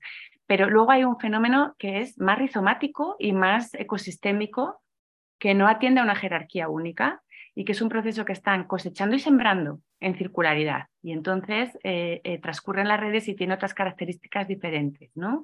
Muy, muy, muy pertinente tu pregunta, me parece, ya nos contarás tus, tus resultados. Te queremos escuchar. Eh, gracias, Gaby. Seguro que tú sabes muchas más cosas que nosotras y que puedes aportar muchísimo más. Yo, em, como, como que yo, yo tengo como, o sea, por lo menos desde aquí, desde América Latina, en particular desde Ecuador, yo creo que tú, no sé si estás en América Latina, eh, pero, o sea, desde cada país. Colombia. Desde Colombia, ¿no? Claro, desde Colombia se ven cosas, porque claro, Colombia ha sido un epicentro muy importante, ¿no? para analizar estas estéticas y estas eh, apariciones, ¿no?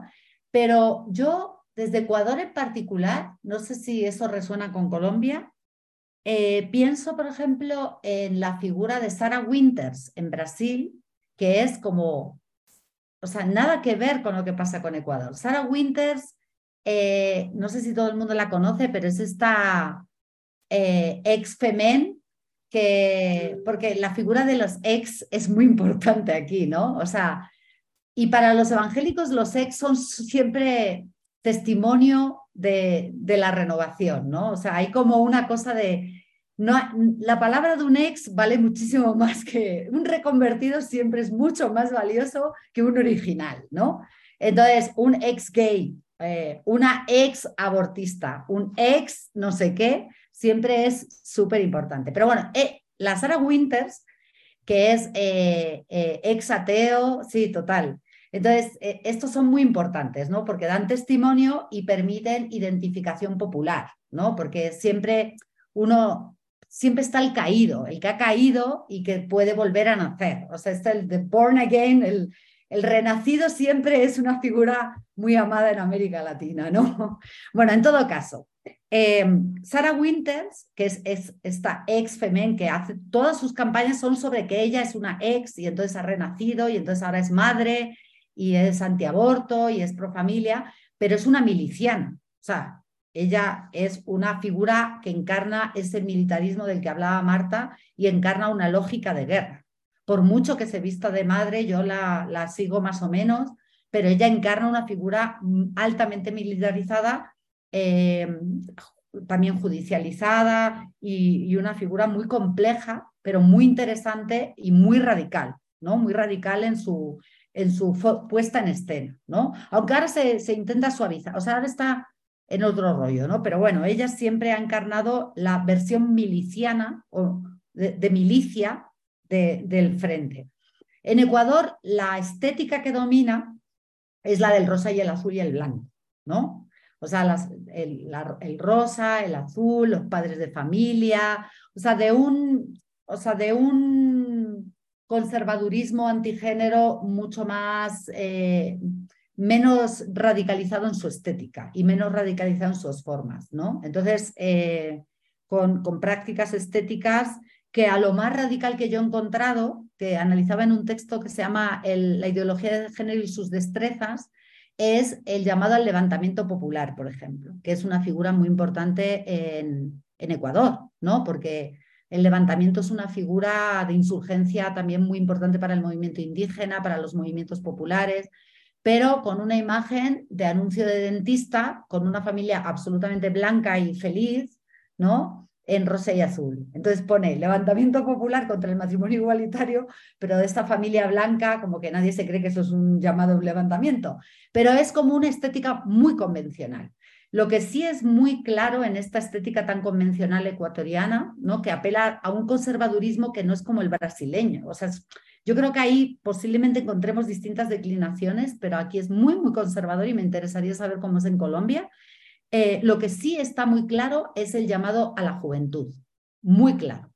Y eh, una suerte de emulación del feminismo con los pañuelos azules, ¿no? Jóvenes con el pañuelo azul, o sea, como, como una estética que trata de, de, apropiar el feminismo y las estéticas juveniles del feminismo eh, callejero, con el pañuelo azul, con la lucha por la vida y que ofrece un mensaje positivo positivo, ¿no? La familia, la juventud, la lucha por la vida. O sea, es una estética positiva que, eh, que no tiene esta apariencia, por lo menos en la movilización, ¿no? Luego, sí, o sea, viene también aquí el Laje con su cosa del marxismo cultural y todo, del marxismo, sí, el marxismo cultural, pero eh, como lo que predomina es esta estética suave, positiva, pero eh, a nivel discursivo, lo que está claro es que la lógica amigo-enemigo está clara. Y para los evangélicos, por ejemplo, yo que he seguido un poco el campo evangélico, eh, los sermones apocalípticos están ahí, ¿no? La destrucción de la humanidad, el diablo, eh, o sea, como que luego en la estética, con mis hijos no te metas, es muy suave y muy amable, pero luego los discursos son altamente discursos de guerra, o sea, son como, ¿no? Pero declinados también con novedades. Por ejemplo, no o sea, antes estos discursos eran como de patologización de la homosexualidad. Ahora hay un énfasis muy fuerte y por eso la figura de los ex, de no estamos contra los homosexuales, pero sí contra el matrimonio igualitario, ¿no? Y también podemos hablar de homosexualizar a los niños, pero no estamos en contra de los homosexuales. Eso es una cosa muy loca, ¿no? Entonces hay como muchas eh, cosas así, ¿no? La, idea de no estamos en contra de los homosexuales, o, ¿no? o somos gente tolerante, o bienvenido todo el mundo, etcétera, etcétera, junto con discursos que disimulan tanto el, fundamentalismo religioso como la, el recorte de derechos, etcétera, etcétera, eh, para ciertas colectividades, ¿no? Entonces, y, y el apocalipsis. Entonces, es una mezcla de todo eso muy curiosa. Pero sí, me parece muy, muy importante la cuestión de las estrategias comunicativas y ya hay algunos trabajos en esta dirección que me parecen interesantes. Muy bien, pues eh, si hay alguna cuestión más, seguimos. Yo si no, eh, siguiendo, siguiendo el hilo, eh, bueno, os iba a proponer, sabéis que ayer el, bueno, el 8M, la, campaña del Ayuntamiento de Madrid, que sabéis que está gobernado por la, por la derecha del Partido Popular y bueno, con apoyos puntuales de, de, Vox, el, lema que ha dado mucho que hablar es el 8M nos une, es decir, nos une que es, era un lema bueno que habéis tenido muchas críticas efectivamente porque es un lema inquietante en la medida en que eh, la derecha está interpelando con la campaña institucional a la supuesta desunión de los eh, feminismos, de los feminismos históricos, podríamos llamarle, pero también eh, yo creo que está mandando un guiño a ese posible feminismo antifeminista que estabais, que señalando, ¿no? Es decir, que mm, la pregunta sería, eh, además del juego discursivo, el juego de palabras del feminismo español, también Ciudadanos empezó a hablar de feminismo liberal en, el, en España. ¿Veis la posibilidad de que esa disputa se traslade al, campo, por ejemplo, del 8M? O sea, que en un momento determinado esos eh, movimientos feministas, antifeministas, eh, pasen de la posición reactiva del no participar al querer ser una parte más de la diversidad del feminismo, que nos encontremos con un, ese feminismo español saliendo a la, calle el año que viene con, postulados de, de derechas, una manifestación capitaneada por eh, Lidia Falcón y, Olona, por ejemplo. Mm, no sé, lo digo como eh, pregunta especulativa, que, ¿qué podría significar eso? Si ese escenario lo veis probable o ya es el nivel de... Yo creo que Marta debe contestar. En América Latina imposible, pero Marta yo creo que puede hablar más de España. Bueno, eh, em, confieso sentir estar inquieta respecto a algunos mm, desarrollos últimos, o sea, cómo han sido estos últimos días. Ayer fui a, la Mani y me quedé un poco más tranquila, ¿no? De ver todo el montón de gente que, había y bueno, y que al final la catástrofe que iba a acontecer ahí no aconteció, etcétera, como, como yo creo que era previsible. Entonces, por un lado hay un fenómeno de, inflación, de esta, de esta discrepancia eh, por parte de, lo, de, los medios de comunicación, yo creo que está siendo bueno, pues muy bien aprovechado por quien, por quien en este caso discrepa ¿no? de, lo que se está planteando en clave más em, eh, asamblearia por parte del 8M. ¿no?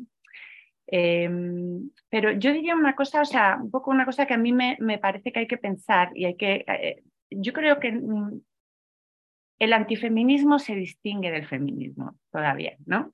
Aunque yo planteaba esa especie de paradoja de un feminismo antifeminista, eh, yo creo que esa gente de, ultraderecha se va a posicionar como antifeminista en lo social. Eh, me parece eh, que es difícil, es un terreno difícil para ellos. puede ser confundente, o sea, estoy de acuerdo contigo, Pablo, que hay que darle seguimiento, por eso os lo planteaba aquí. Cristina y yo le damos seguimiento, creo que hay que darle un seguimiento muy fino a lo que ocurre con esto y a las alianzas bizarras que se puedan dar y a los contorsionismos discursivos que se puedan dar.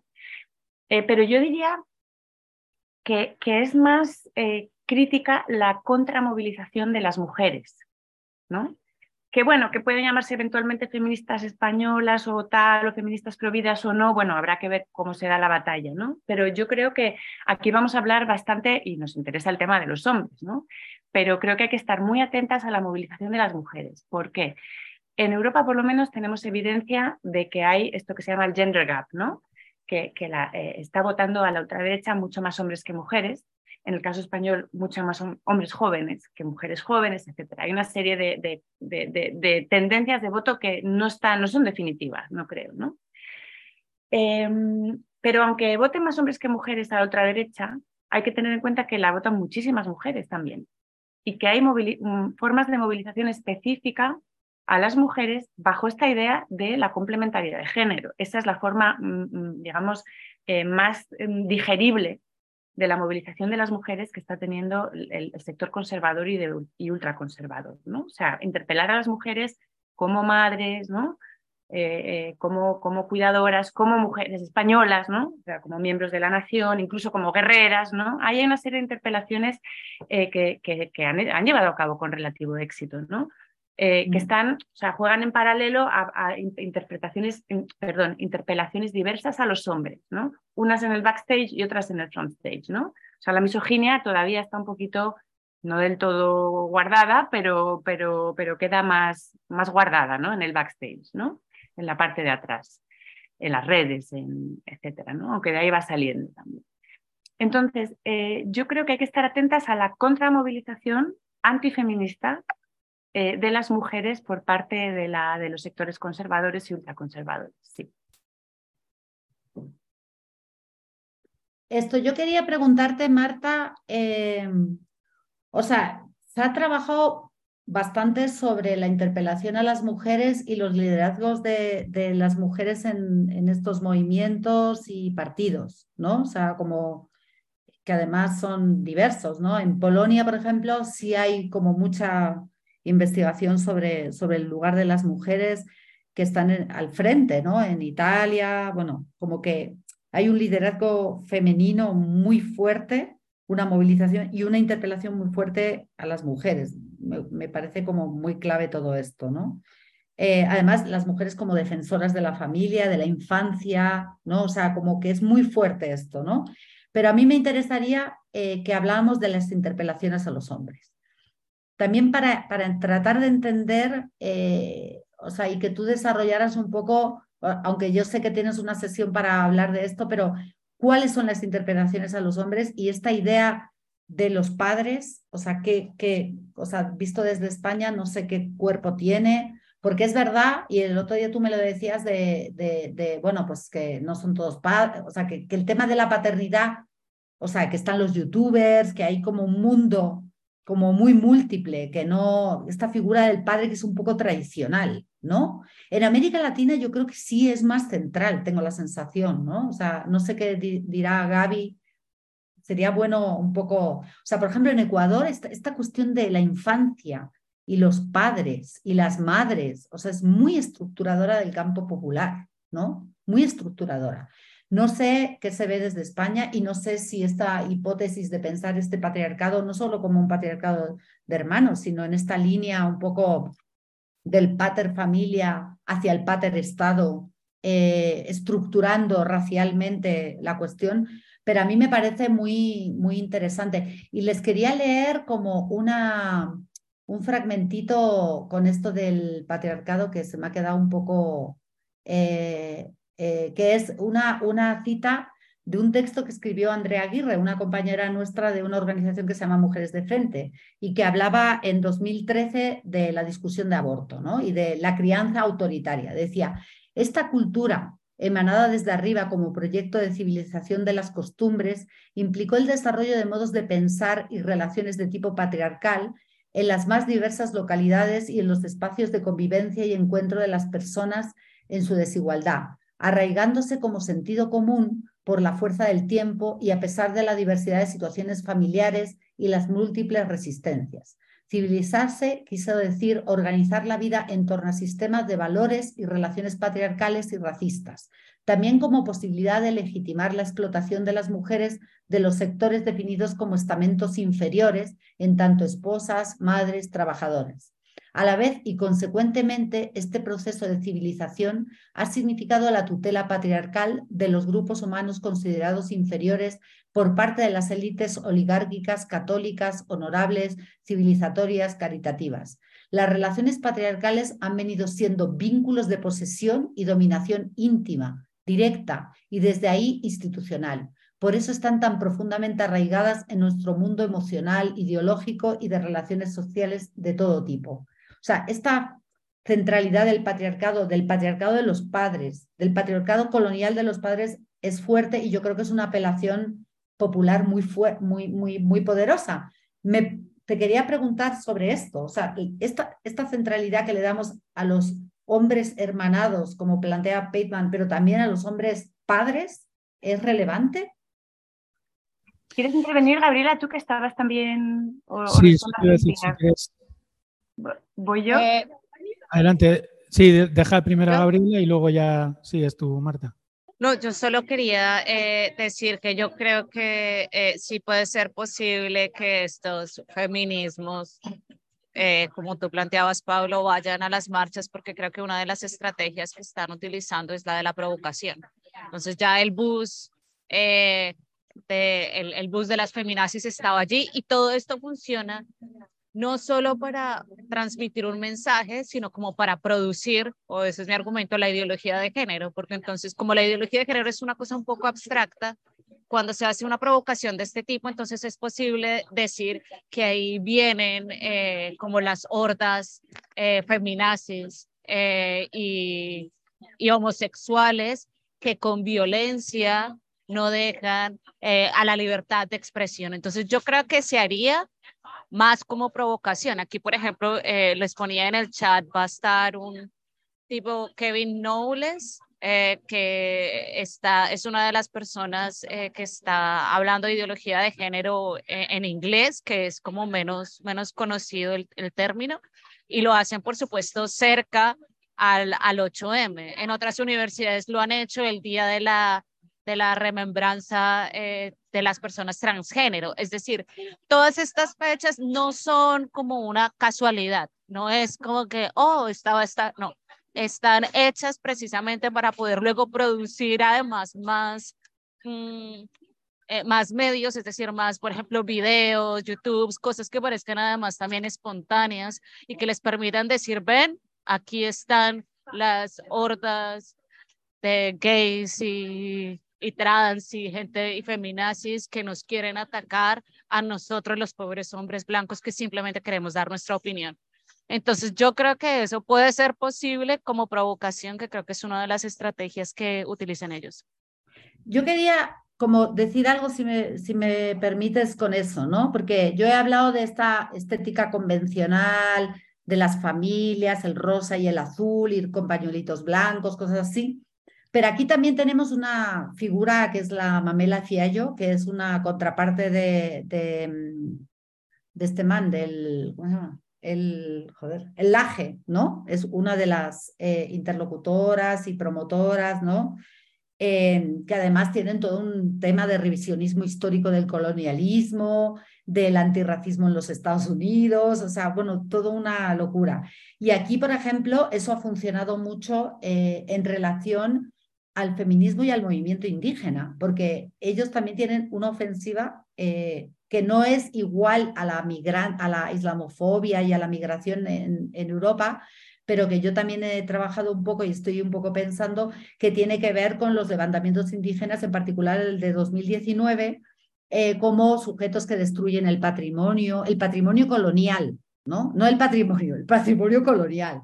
Eh, y eso es muy fuerte. Y entonces, por ejemplo, aquí eh, hay como una, durante el levantamiento de 2019 hubo una, un acto simbólico en la estatua de Isabel la Católica, ¿no?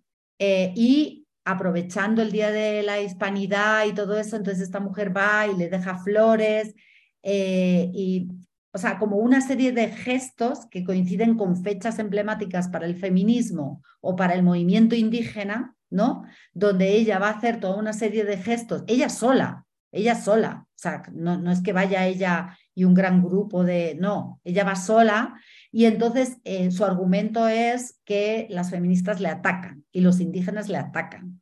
O sea, como que eso también está muy, muy presente aquí, en particular con este tema del movimiento indígena y las feministas.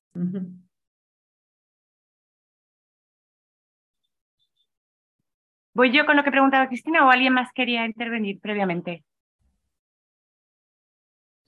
No, no había nadie, Marta. Vale, voy yo. Bueno, hablaré de esto, diseccionaré esto el día que me toque, el día que me toque hablar de los agraviados, pero sí que hay algo que podemos apuntar ahora, ¿no? Eh, eh, esta idea del ecosistema es, eh, vuelve otra vez a, ser muy, muy interesante, ¿no?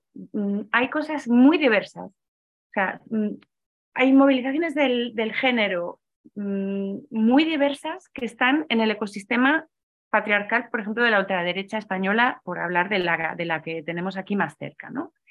Entonces, son bien diferentes. O sea, aplanarlos no nos, no nos sirve, aplanar todo lo que hay dentro no nos sirve. Eh, y, las resonancias tenemos que rastrearlas mucho mejor, ¿no? Entonces, algo que nos puede parecer medio sencillo, hay que ir, eh, rebuscar y vamos a ver que, que tiene muchos matices. Entonces, una cosa es el masculinismo y otra cosa es lo que está aconteciendo en la machosfera, ¿no? Entonces, para intentar responder rápido a lo que planteas, detrás de la ultraderecha aquí hay un movimiento de, eh, comillas, de defensa de los derechos de los hombres coapadres, coapadres divorciados principalmente, eh, que, que, yo no te diría ni siquiera que, que, es, parte de, es parte del ecosistema, es, es Vox, o sea, son parte de Vox, están en el origen de Vox y son un elemento fundamental. Y estos están, tienen, eh, lo que están procesando es el malestar de los hombres separados o denunciados por violencia de género, que son muchísimos, a partir de una interpelación, o sea, a partir de la construcción de un sujeto masculino, ¿no? Con el que se identifican muchas mujeres aliadas, ¿no? Y entonces aquí tenemos un, fenómeno de movilización de los padres, en ese sentido que yo creo que tú preguntabas, que es muy, muy importante y que está estructuralmente vinculado a la, a la ultraderecha. Y luego tenemos otro fenómeno que, y, bueno, aquí tenemos, y entraré en ello en la próxima sesión o cuando me toque a mí, aquí tenemos bufetes de abogados, etcétera, ¿no? Y luego tenemos, o sea, la machosfera, ¿no? El, masculinismo se suele eh, plantear como parte de la machosfera, pero yo creo que es mejor separarlos. Entonces, si pensamos en la machosfera como una serie de comunidades y redes que transcurren típicamente en la red, ¿no? Y donde se promueve eh, ya no el androcentrismo, sino eh, directamente la misoginia. Eh, aquí tenemos otro tipo de movilización. Aquí se moviliza la sexualidad, no tanto la paternidad, o sea, no se está movilizando a los hombres en tanto padres, sino en tanto sujetos sexuados cuyos derechos sexuales, comillas, están siendo vulnerados eh, por unas mujeres que, que, misándricas y pergámicas, bueno, hay una serie de términos ahí que funcionan que ya hablaré de ellos en la próxima sesión, ¿no? Entonces, eh, tenemos además de estos dos polos, tenemos otro elemento que son los grupos ultraconservadores religiosos, ¿no? Donde lo que se moviliza todavía es otra cosa. Se moviliza la complementariedad entre hombres y mujeres, se moviliza a las mujeres, o a madres, ¿no? esposas, etcétera, eh, y lo que está detrás, bueno, pues es la defensa de la familia y todo el movimiento contra el aborto. Bueno, lo estoy hablando muy rápidamente porque voy a hablar de esto después. Entonces, a tu pregunta, ¿cuánto la movilización de los padres es clave aquí?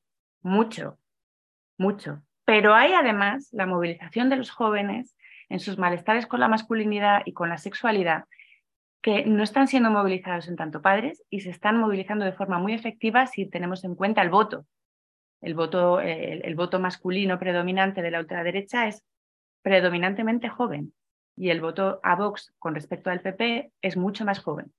Entonces, aquí está habiendo otra segunda eh, movilización y aquí el, arquetipo es el youtuber. En el otro el arquetipo es el padre agraviado, separado, apaleado por su esposa, la que tiene que pagar, ta, ta, ta, y que pierde la custodia de sus hijos y que de repente los quiere cuidar, ¿no? Entonces, son dos elementos que curiosamente interactúan y solo para anticipar que en el trabajo de campo, eh, para intentar entender el masculinismo que se está organizando aquí, eh, los youtubers estaban aliados con los padres, ¿no? Entonces se veían estas alianzas de los youtubers con el masculinismo eh, muy, clara, muy claramente, ¿no? Entonces hay una cuestión intergeneracional o de interpelación a diferentes generaciones que funcionan diferentes claves, ¿no? Entonces la machosfera creo que es un comillas, bueno, es uno de los nombres que le damos, eh, creo que está movilizando un público más joven y no en tanto padres.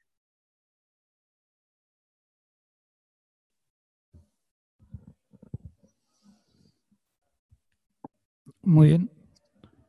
A ver, no sé si hay alguna cuestión más. Es que aquí en el chat solo me salen cinco nombres y tengo que ir de arriba para abajo. Eh, no veo que hayan pedido ninguna, ninguna otra palabra. No sé si hay alguna, alguna cuestión más.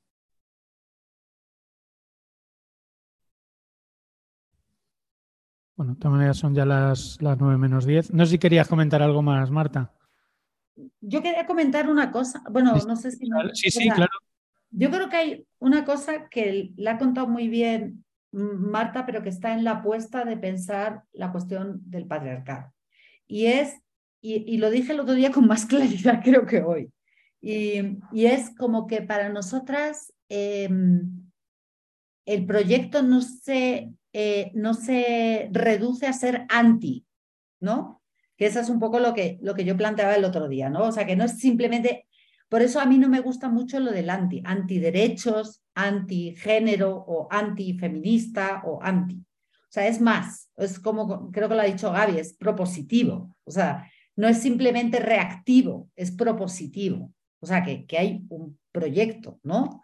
Un proyecto que como vemos es complejo, no es un complot, no es unitario, pero sí es un proyecto de rearme de ciertas jerarquías sociales, ¿no? Y de ciertos valores sociales que además eh, se entretejen eh, con un proyecto neoliberal. O sea, pueden ser desdemocratizadores, pueden ser conservadores o neoconservadores, pero además son eh, eh, o sea, tienen como una articulación con el neoliberalismo.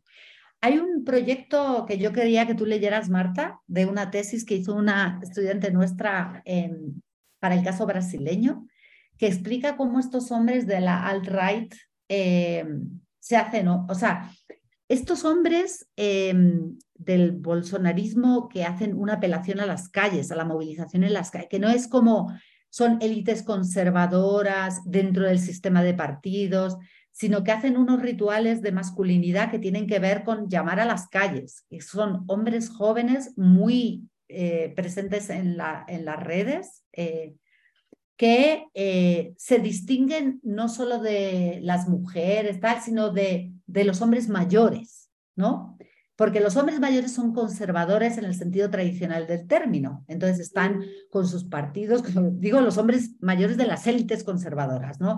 Y ellos son élites jóvenes, em, más de la derecha alternativa, que lo que hacen es, nosotros sí llamamos a las calles, nosotros sí salimos, nosotros sí tal. Y entonces también hay una disputa con los hombres mayores conservadores y es muy interesante, ¿no? O sea, en el caso brasileño de, no me acuerdo ahora cómo se llama el grupo, pero es un, grupo como muy, que estuvo muy presente en, en las elecciones y después de las elecciones, y como que tenían también sus rituales de masculinidad, de una masculinidad atrevida, ¿no? Que no era conservadora, ¿no? Esta idea de, de hombres que son alternativos y radicales, no conservadores, ¿no? Entonces, eh, eso es interesante también. Y te replico muy rápido porque eh, comentaré cuando me toque que hablaré de unos grupos de discusión que hice y de unas, las fracciones discursivas que se, que se iban separando ¿no? entre votantes de PP y de Vox. Eh, y entonces hay una fracción discursiva conservadora, patriarcal, y una radical misógina. Entonces, bueno, que luego pueden tener múltiples combinaciones, etcétera, ¿no? Hay una liberal negacionista, hay una nacionalista. Entonces, son bien diferentes. O sea, lo peculiar es que confluyen en una especie de oposición a todo lo que tenga que ver con la igualdad entre hombres y mujeres, etcétera, ¿no? Esa vaga apelación al género, ¿no?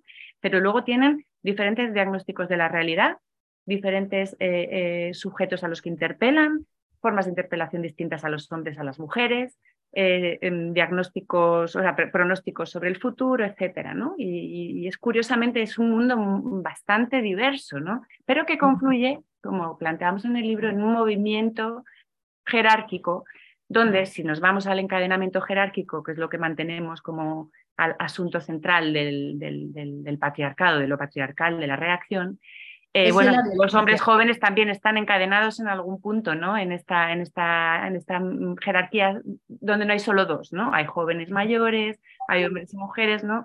Articulados de diferentes modos. O sea, es decir, el proyecto no es menos jerárquico, porque interpele a hombres jóvenes, etcétera, ¿no? Porque, bueno, la misoginia que, se, que, se que existe en estos espacios de la machosfera es bastante radical, ¿no? Y es distinta de la conservadora, efectivamente. Hay una, hay una disociación, bueno, solapamiento y articulación y distinción entre lo conservador y lo radical, yo creo.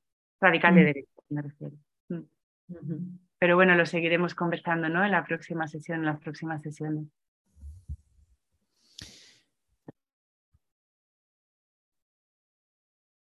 Creo que quería comentar algo Cristina también y con esto ya cerramos. No, no, ah. no, yo, yo más bien sigo dando vueltas. O sea, yo estoy en este momento terminando mi libro sobre este rollo y por eso les he contado esto de ideología de género que a mí me, o sea, no han dicho nada de esto, pero es un poco, es como una especie de apéndice del problema del género para el feminismo, ¿no? O sea, de, de, este problema de lo ideológico, ¿no? Entonces, porque nos hemos colocado del lado de las ciencias sociales y, para defender la categoría, diciendo que la categoría no es prescriptiva, pero nosotras en el feminismo estamos en una discusión sobre los sesgos que tienen nuestras propias categorías a la hora de componerlas, ¿no? No solo a la hora de desmenuzarlas, sino a la hora de componerlas. Pero bueno, eso, eso da, da, juego para más discusiones, pero bueno, en todo caso, eh, no, o sea que, que, yo más bien agradecer y seguimos la discusión. Eh, no sé, creo que el próximo día está Jordi. Eh, ojalá podamos. Sí, para que lo tengáis, claro.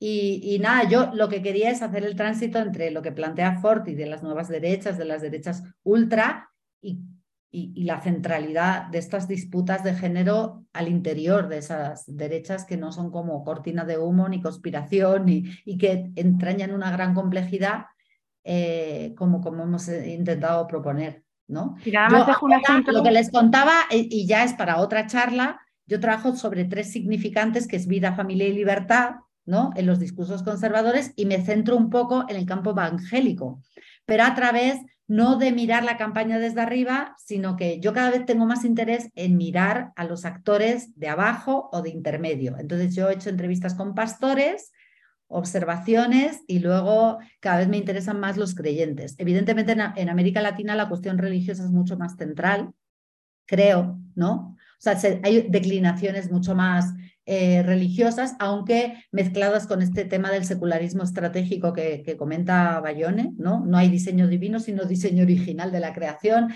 Entonces hay toda una reinvención del lenguaje religioso, pero a mí cada vez me interesan menos, o bueno, no menos, sino que me interesa más mirar desde abajo, o sea, desde el problema del arraigo y la penetración de estos discursos en sectores populares, en particular evangélicos en mi caso, y de los significantes vida, familia, libertad, que están en el centro de esta ofensiva, pero de eso no he podido hablar hoy porque más bien era un poco colocar el tema del antigenerismo y el patriarcado. Eso. Perdona, voy a decir una cosa más, pero tú y yo si nos ponemos no acabamos. Bueno, no, un detalle para que veáis eh, cómo nuestras tesis, bueno, que, pueden mm, confirmarse o no, ¿no? Con, contrastándolas con las realidades sociales, pero me gustaría que estemos atentas a esta idea de que, de que se está disputando el poder a través del género y cómo esto está sucediendo ahora mismo en el Estado español, ¿no? Y cómo en el centro del conflicto político, como ahora está en el, en el ojo del huracán, el género y la sexualidad, ambos, y el feminismo, ¿no? Y cuidado que además no solo afecta a la disputa entre la derecha y la izquierda, sino a los alineamientos internos y a las eh, eh, relaciones de, competición, sino incluso de depredación que se dan dentro de estos dos bloques. Y esto es algo que es súper interesante que observemos para cuando acabemos el curso, bueno, pues que estaremos ya en plena campaña electoral, yo creo que podremos eh, seguir discutiendo sobre esto si observamos un poco lo que está aconteciendo con, estos, con este lente de, que no, no entenderlo como una cortina de humo, aunque se puede instrumentalizar, evidentemente. Género y sexualidad no son cortinas de humo, sino asuntos que realmente importan si queremos eh, implantar un proceso autoritario en una determinada sociedad, que creo que es de lo que, de lo que se trata aquí, ¿no? Y bueno, pues muchas gracias también por, por vuestro tiempo. Gracias, Pablo, sobre todo por tu, tu trabajo de organización y al público por, por estar aquí. Es un gusto realmente estar dialogando, ¿no? Muy bien, pues efectivamente la semana que viene estaremos con Jordi y nada más. Eh, nos vemos en siete días y muchas gracias a, Marta y muchas gracias eh, Cristina por la, por la exposición y nada, muchas gracias a todos, a todas, a todos por, por haber participado hoy y nada, pues nos vemos ya la siguiente semana. Un abrazo. Chao, gracias. Chao, gracias. Chao, chao. Y suerte, Gaby, con tu trabajo. Gracias. Chao. Gracias. Chao, Marta. Chao, Pablo.